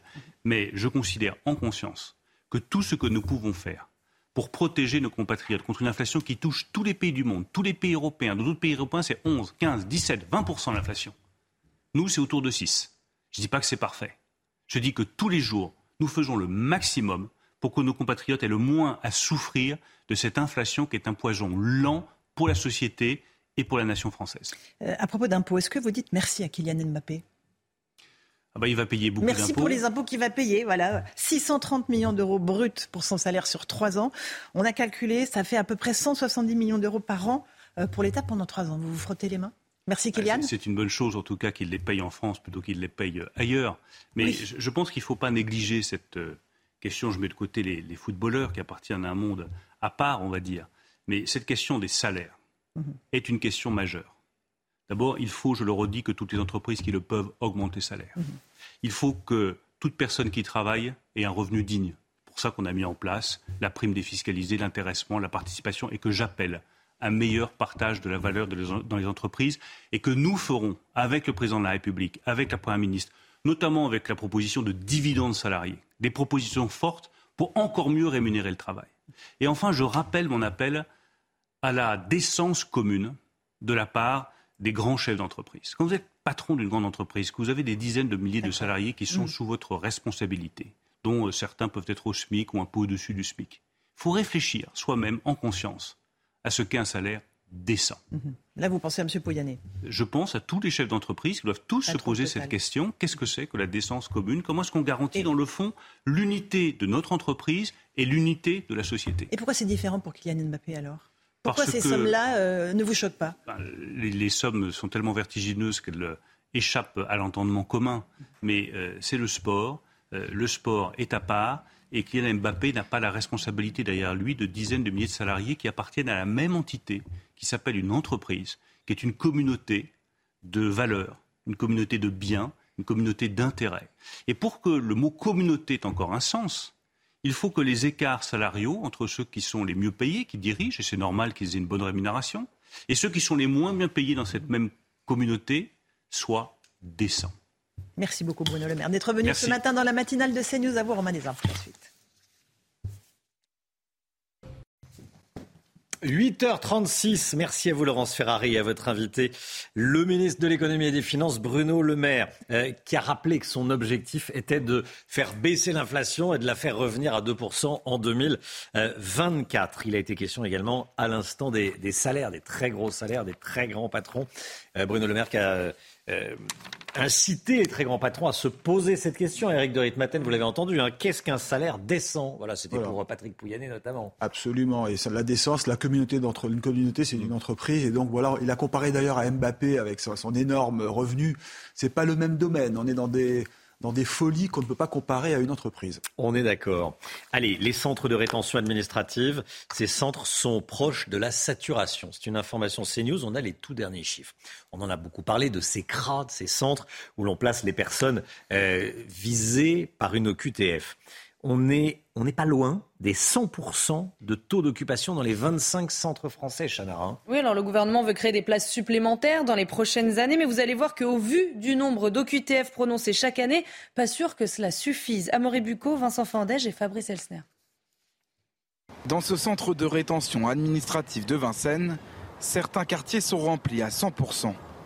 Une situation récurrente dans les centres en métropole. En tout, sur les 1717 places disponibles en France, seules 128, dont 61 réservées aux hommes, sont encore libres, soit un taux d'occupation de 90%. Une surcharge et un nombre de places dérisoires face aux 100 à 120 000 obligations de quitter le territoire prononcées chaque année, qui pourraient être mieux exécutées si le nombre de places en centre de rétention augmentait selon cet avocat. Les gens qui sont frappés de QTF, ils savent très bien ce qui se passe et de quoi il s'agit. Euh, et ils pensent toujours passer à travers des mailles du filet, parce que quand vous savez que 5,7% des sont, euh, euh, sont, aboutissent, vous dites, eh ben, moi j'ai peut-être une chance de passer à travers les mailles du filet. Plus vous resserrez la maille, plus vous appliquez les décisions, évidemment, il y aura une prise de conscience sur les immigrés qui sont ou les, les, les, les, illégaux qui sont sur le territoire en disant bon bah il vaut mieux peut-être obéir. Face à cette situation, le gouvernement prévoit de créer 300 places supplémentaires dans les trois prochaines années. L'Assemblée nationale, surprise hier après-midi, le RN, le Rassemblement national, a voté la motion de censure de la NUPES. Yael Ménache, députée RN de la Somme, était en direct avec nous à 6h45. Écoutez ce qu'elle a dit. Selon elle, la motion de censure déposée par la NUPES était raisonnable. C'est pour ça que le RN a, décidé de, la voter. Écoutez. Pourquoi avoir décidé de voter avec la NUPES, avec euh, la gauche radicale, l'extrême gauche? Alors écoutez, on a étudié en fait cette motion de censure euh, avant de prendre la décision de, la voter. Il se trouve qu'il n'y avait aucune dinguerie de la gauche dans cette motion. En réalité, elle était tout à fait raisonnable. Il n'apparaissait uniquement que le 49.3 et euh, le rejet des amendements. Donc ça nous semblait tout à fait logique de voter cette motion de censure. Euh, on, savait, on savait également que de toute façon, la gauche ne voterait pas la nôtre. Et depuis le début, on est une opposition constructive.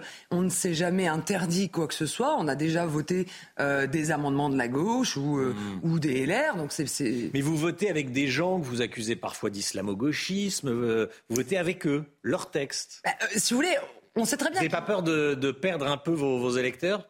Bah, non, justement, nous sommes allés sur le terrain et nos électeurs nous, nous, ont fait part de leur choix et, de, leur, euh, leur, envie qu'on vote cette motion de censure parce qu'ils savent très bien que la gauche ne votera jamais la nôtre et donc on conserve notre boussole qui est l'intérêt de la France et des Français. Il y en a qui se réveillent euh, un peu secoués ce matin, ce sont les républicains bien sûr. Eh. Bah oui. est-ce que, est, que l'objectif, c'était pas ça en réalité, euh, en votant avec la Nupes, bah de faire apparaître les Républicains comme des soutiens d'Emmanuel Macron, puisqu'ils n'ont pas voté, euh, ils pas voté la motion de censure. Bah écoutez, c'est c'est pas moi qui ai choisi pour les Républicains, mais il se trouve qu'effectivement, ça démontre que les Républicains sont euh, la béquille du gouvernement. Ce n'est pas une opposition. Voilà, la députée Yael Ménage qui était en direct avec nous à 6h45. Une prime de présence pour les chauffeurs de bus à RATP en Ile-de-France. Ceux qui totaliseront trois mois consécutifs sans absence pourront toucher jusqu'à 450 euros. Il s'agit de lutter contre l'absentéisme, hein, Oui, puisque selon le Parisien qui révèle cette information ce matin, le mois dernier, chaque jour, il manquait un millier de bus en Ile-de-France par manque de chauffeurs. Les explications signées Augustin Donadieu. Son nom, la prime de production plan transport. Créée par la RATP pour faire face à l'absentéisme de ses chauffeurs de bus, cette prime incitative de 450 euros sera versée à tous les machinistes présents derrière leur volant, trois mois consécutifs sans absence, hors congé régulier. Les syndicats déjà vent debout contre cette initiative dénoncent un dispositif discriminatoire. Annoncé dans un contexte social tendu, à la veille d'une journée de mobilisation, cette prime est apparue pour beaucoup comme une incitation déguisée à ne pas faire grève. La régie autonome des transports parisiens souffre bel et bien d'un absentéisme en hausse parmi ses 16 000 machinistes, 13% en octobre contre 10% les derniers mois. À cela s'ajoute un manque criant de chauffeurs, 1800 postes vacants au total, au quotidien, c'est même 25% du service qui n'est pas assuré, soit 1000 trajets par jour.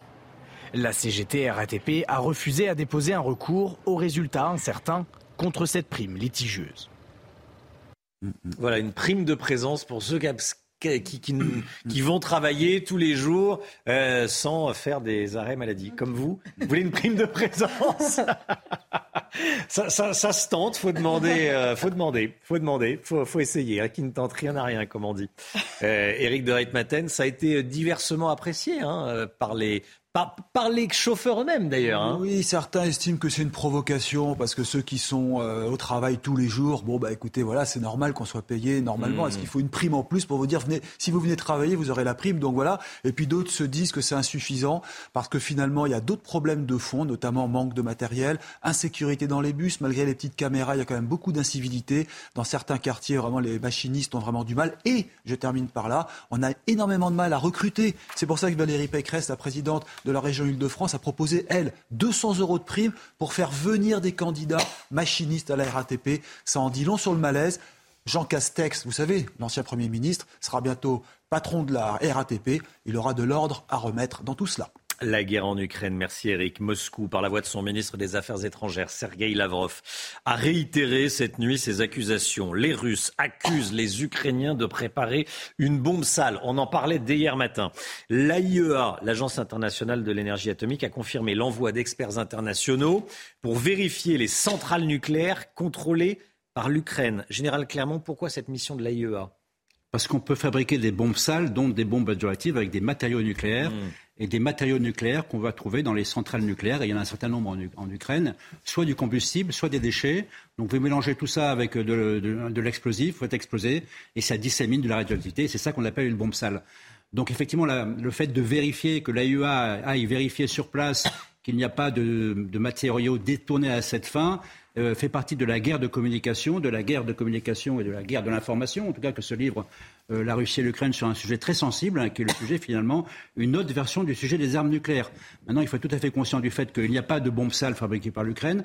Il est hors de question, il serait hors de question dans tous les cas que les Occidentaux laissent les Ukrainiens fabriquer des bombes sales. Ce n'est pas du tout dans la stratégie, ce serait une erreur stratégique majeure. Bon, donc du côté de russe, on continue à instrumentaliser cette affaire en accusant euh, l'Ukraine des pires tourments.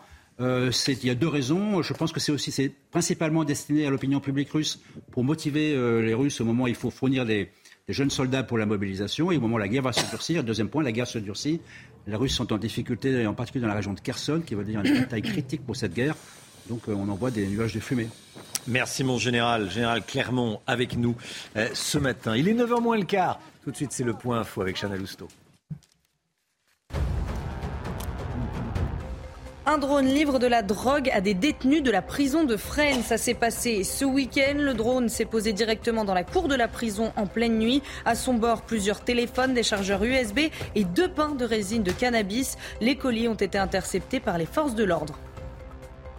Dix femmes rapatriées des camps djihadistes syriens ont été placées en détention provisoire. Elles sont arrivées en France jeudi dernier avec cinq autres femmes et 40 enfants. Parmi ces cinq femmes, trois étaient visées par un mandat d'arrêt. Elles ont été mises en examen et incarcérées dès leur arrivée sur le territoire.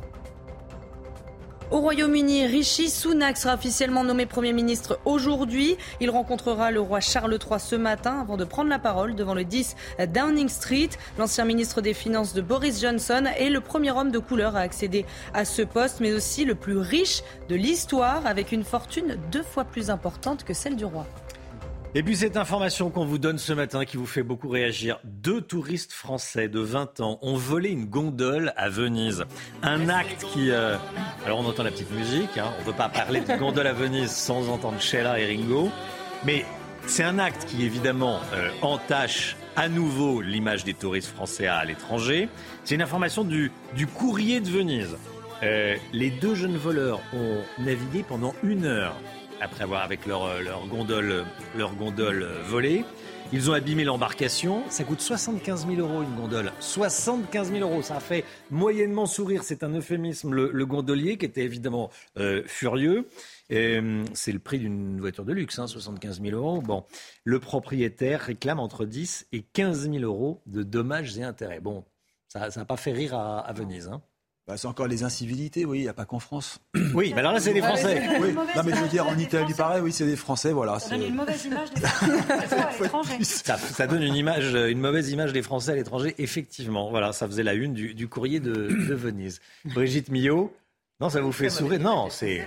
Bah oui, oui, oui. Allez, la santé, on parle de la consommation de pain. Est-ce que ça fait grossir? C'est le, le thème de votre chronique, juste après la petite publicité. Vivez un moment d'émotion devant votre programme avec XXL Maison, mobilier design et décoration. 97 Français, 97% des Français, 97 Français sur 100 consomment du pain. Bon, la question, c'est vrai qu'on se la pose souvent. Est-ce que ça fait vraiment grossir? Qu'est-ce que c'est bon le pain? Il rien de meilleur. Bah non. ça dépend de ce que vous mettez dedans et ça dépend de ce que vous mettez dessus. Si vous mettez du pain avec du beurre, de la confiture, une pâte à tartiner, de noisettes, là, ça risque de faire grossir. Et ça dépend aussi de ce que vous, ce qu'il y a dedans, du pain au fromage, aux olives, au lardon et tout. Là aussi, euh, ça fait grossir. Euh, après, on va revenir sur euh, parce qu'en fait, il y a pain et pain. C'est vrai qu'à un moment, il a été diabolisé, le pain. Là, du fait de la grande variété de pain, on peut vraiment trouver euh, des choses de haute qualité, de bonne qualité. Ça peut être euh, même des bienfaits, une mine de bienfaits pour la santé. Hein. Alors, le pain, c'est composé de quoi Essentiellement, c'est de la farine, c'est de l'eau, c'est du sel et c'est soit de la levure chimique, soit du levain. Euh, une fois qu'on a dit ça, ce qui nous intéresse, c'est le nombre de calories. Alors attention, là, je vous ai volontairement mis des choses un peu provoques, juste pour que vous ayez après ce réflexe en tête. Euh, une baguette, c'est 250 grammes. Hein. Toutes les baguettes, c'est 250 grammes. Et c'est quand même 700 calories. C'est beaucoup bah, Par jour, c'est à peu près entre 1800 et 2500 calories pour une personne selon ses besoins, son activité, son hmm. travail, etc. Donc ça fait quand même un hmm. tiers à peu près. Euh, donc c'est quand même. C'est un repas. Bah, c'est quand même pas mal. Hein. C'est une baguette entière. Attention, on mange pas une baguette entière non plus. Euh. Oh, ça peut se faire. on l'a vu. on l'a vu. On, juge pas. On l'a tous fait une fois. on l'a tous fait une fois, oui. Après, euh, là, c'est juste pour marquer les esprits parce que c'est pas en termes de sucre, mais c'est en termes de calories. À quoi ça correspond? 25 morceaux de sucre. Ah c'est juste pour que vous fassiez On la voit différemment la baguette. À, la voir autrement. Euh, après, on va revenir dans une composition. Euh, je vais aller dans le détail de la composition. Regardez ce qu'il y a euh, dans, une, dans 100 grammes de pain blanc. Là, on n'est pas dans 250 grammes, on n'est pas dans une baguette. Là, on prend 100 grammes de pain blanc. Il y a essentiellement des protéines, des protéines végétales. C'est pas mal pour les végétariens, vous savez, qui manquent de protéines. Quand ils veulent des protéines végétales, ils peuvent en trouver dans le pain. Après, il y a très peu de matière grasse hein, dans le pain. Ça aussi, c'est important. De l'eau.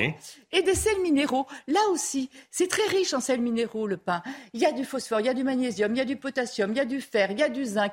Il y a aussi, parce que je n'ai pas tout mis sur, le, sur euh, cette image, mais il y a aussi beaucoup de vitamines, notamment du groupe B, qui sont très bonnes pour nos globules rouges, pour notre système nerveux. Il y a des vitamines du groupe E qui sont aussi très bonnes. Vous voyez? Et puis, euh, on va continuer. C'est essentiellement le pain des glucides. oui, c'est ce que je voyais. Oui, Voilà, c'est essentiellement 55 grammes. Oui, voilà, Mais il y a glucides et glucides. Et c'est là que toute la différence va se faire. Parce qu'en fait, il y a des glucides. Dans le pain blanc, ce sont des glucides qui ont ce qu'on appelle un, un index glycémique haut. C'est-à-dire qu'en fait, c'est quasiment comme du sucre. Donc le taux de sucre va monter rapidement et après il va baisser. Mais suivant le pain que vous achetez, suivant la farine que vous mettez dedans, vous pouvez avoir un index glycémique très bas. Et au contraire, ça peut être pas mal pour la satiété. Parce que quand, quand cet index glycémique se diffuse lentement, vous pouvez avoir un sentiment de satiété qui arrive et moins manger à côté. Mmh, vous voyez bien sûr. Euh, là, je vous ai mis trois pains différents. Il y, en a beaucoup. Hein. Maintenant, on peut vraiment trouver ce qu'on veut. C'est pour que vous ayez une notion des différences entre une baguette classique, où vous le voyez, il n'y a quasiment pas de fibres. En revanche, pain complet, c'est l'idéal quand on veut faire du régime, quand on veut faire attention à sa santé. C'est celui qui, va, qui a le meilleur index glycémique, on va revenir dessus, et qui présente une grande quantité de fibres. C'est très bon pour le transit, c'est très bon pour, pour euh, beaucoup de choses. Mais vous voyez surtout, le pire, c'est le pain de mie. Si vous faites un régime, regardez en termes de lipides, de gras. Vous voyez 7 grammes par rapport à 0,8 grammes. Et surtout pas de fibres. Donc le pain de mie. On, reste sur la baguette classique ou le pain complet. Dans le pain de mie, il y a du beurre, il y a du sucre. Mmh. Parfois, il y a même de l'huile de palme. Et mmh. un autre aussi, là j'en profite pour. Donc si vous faites du régime, pain complet au levain, c'est idéal.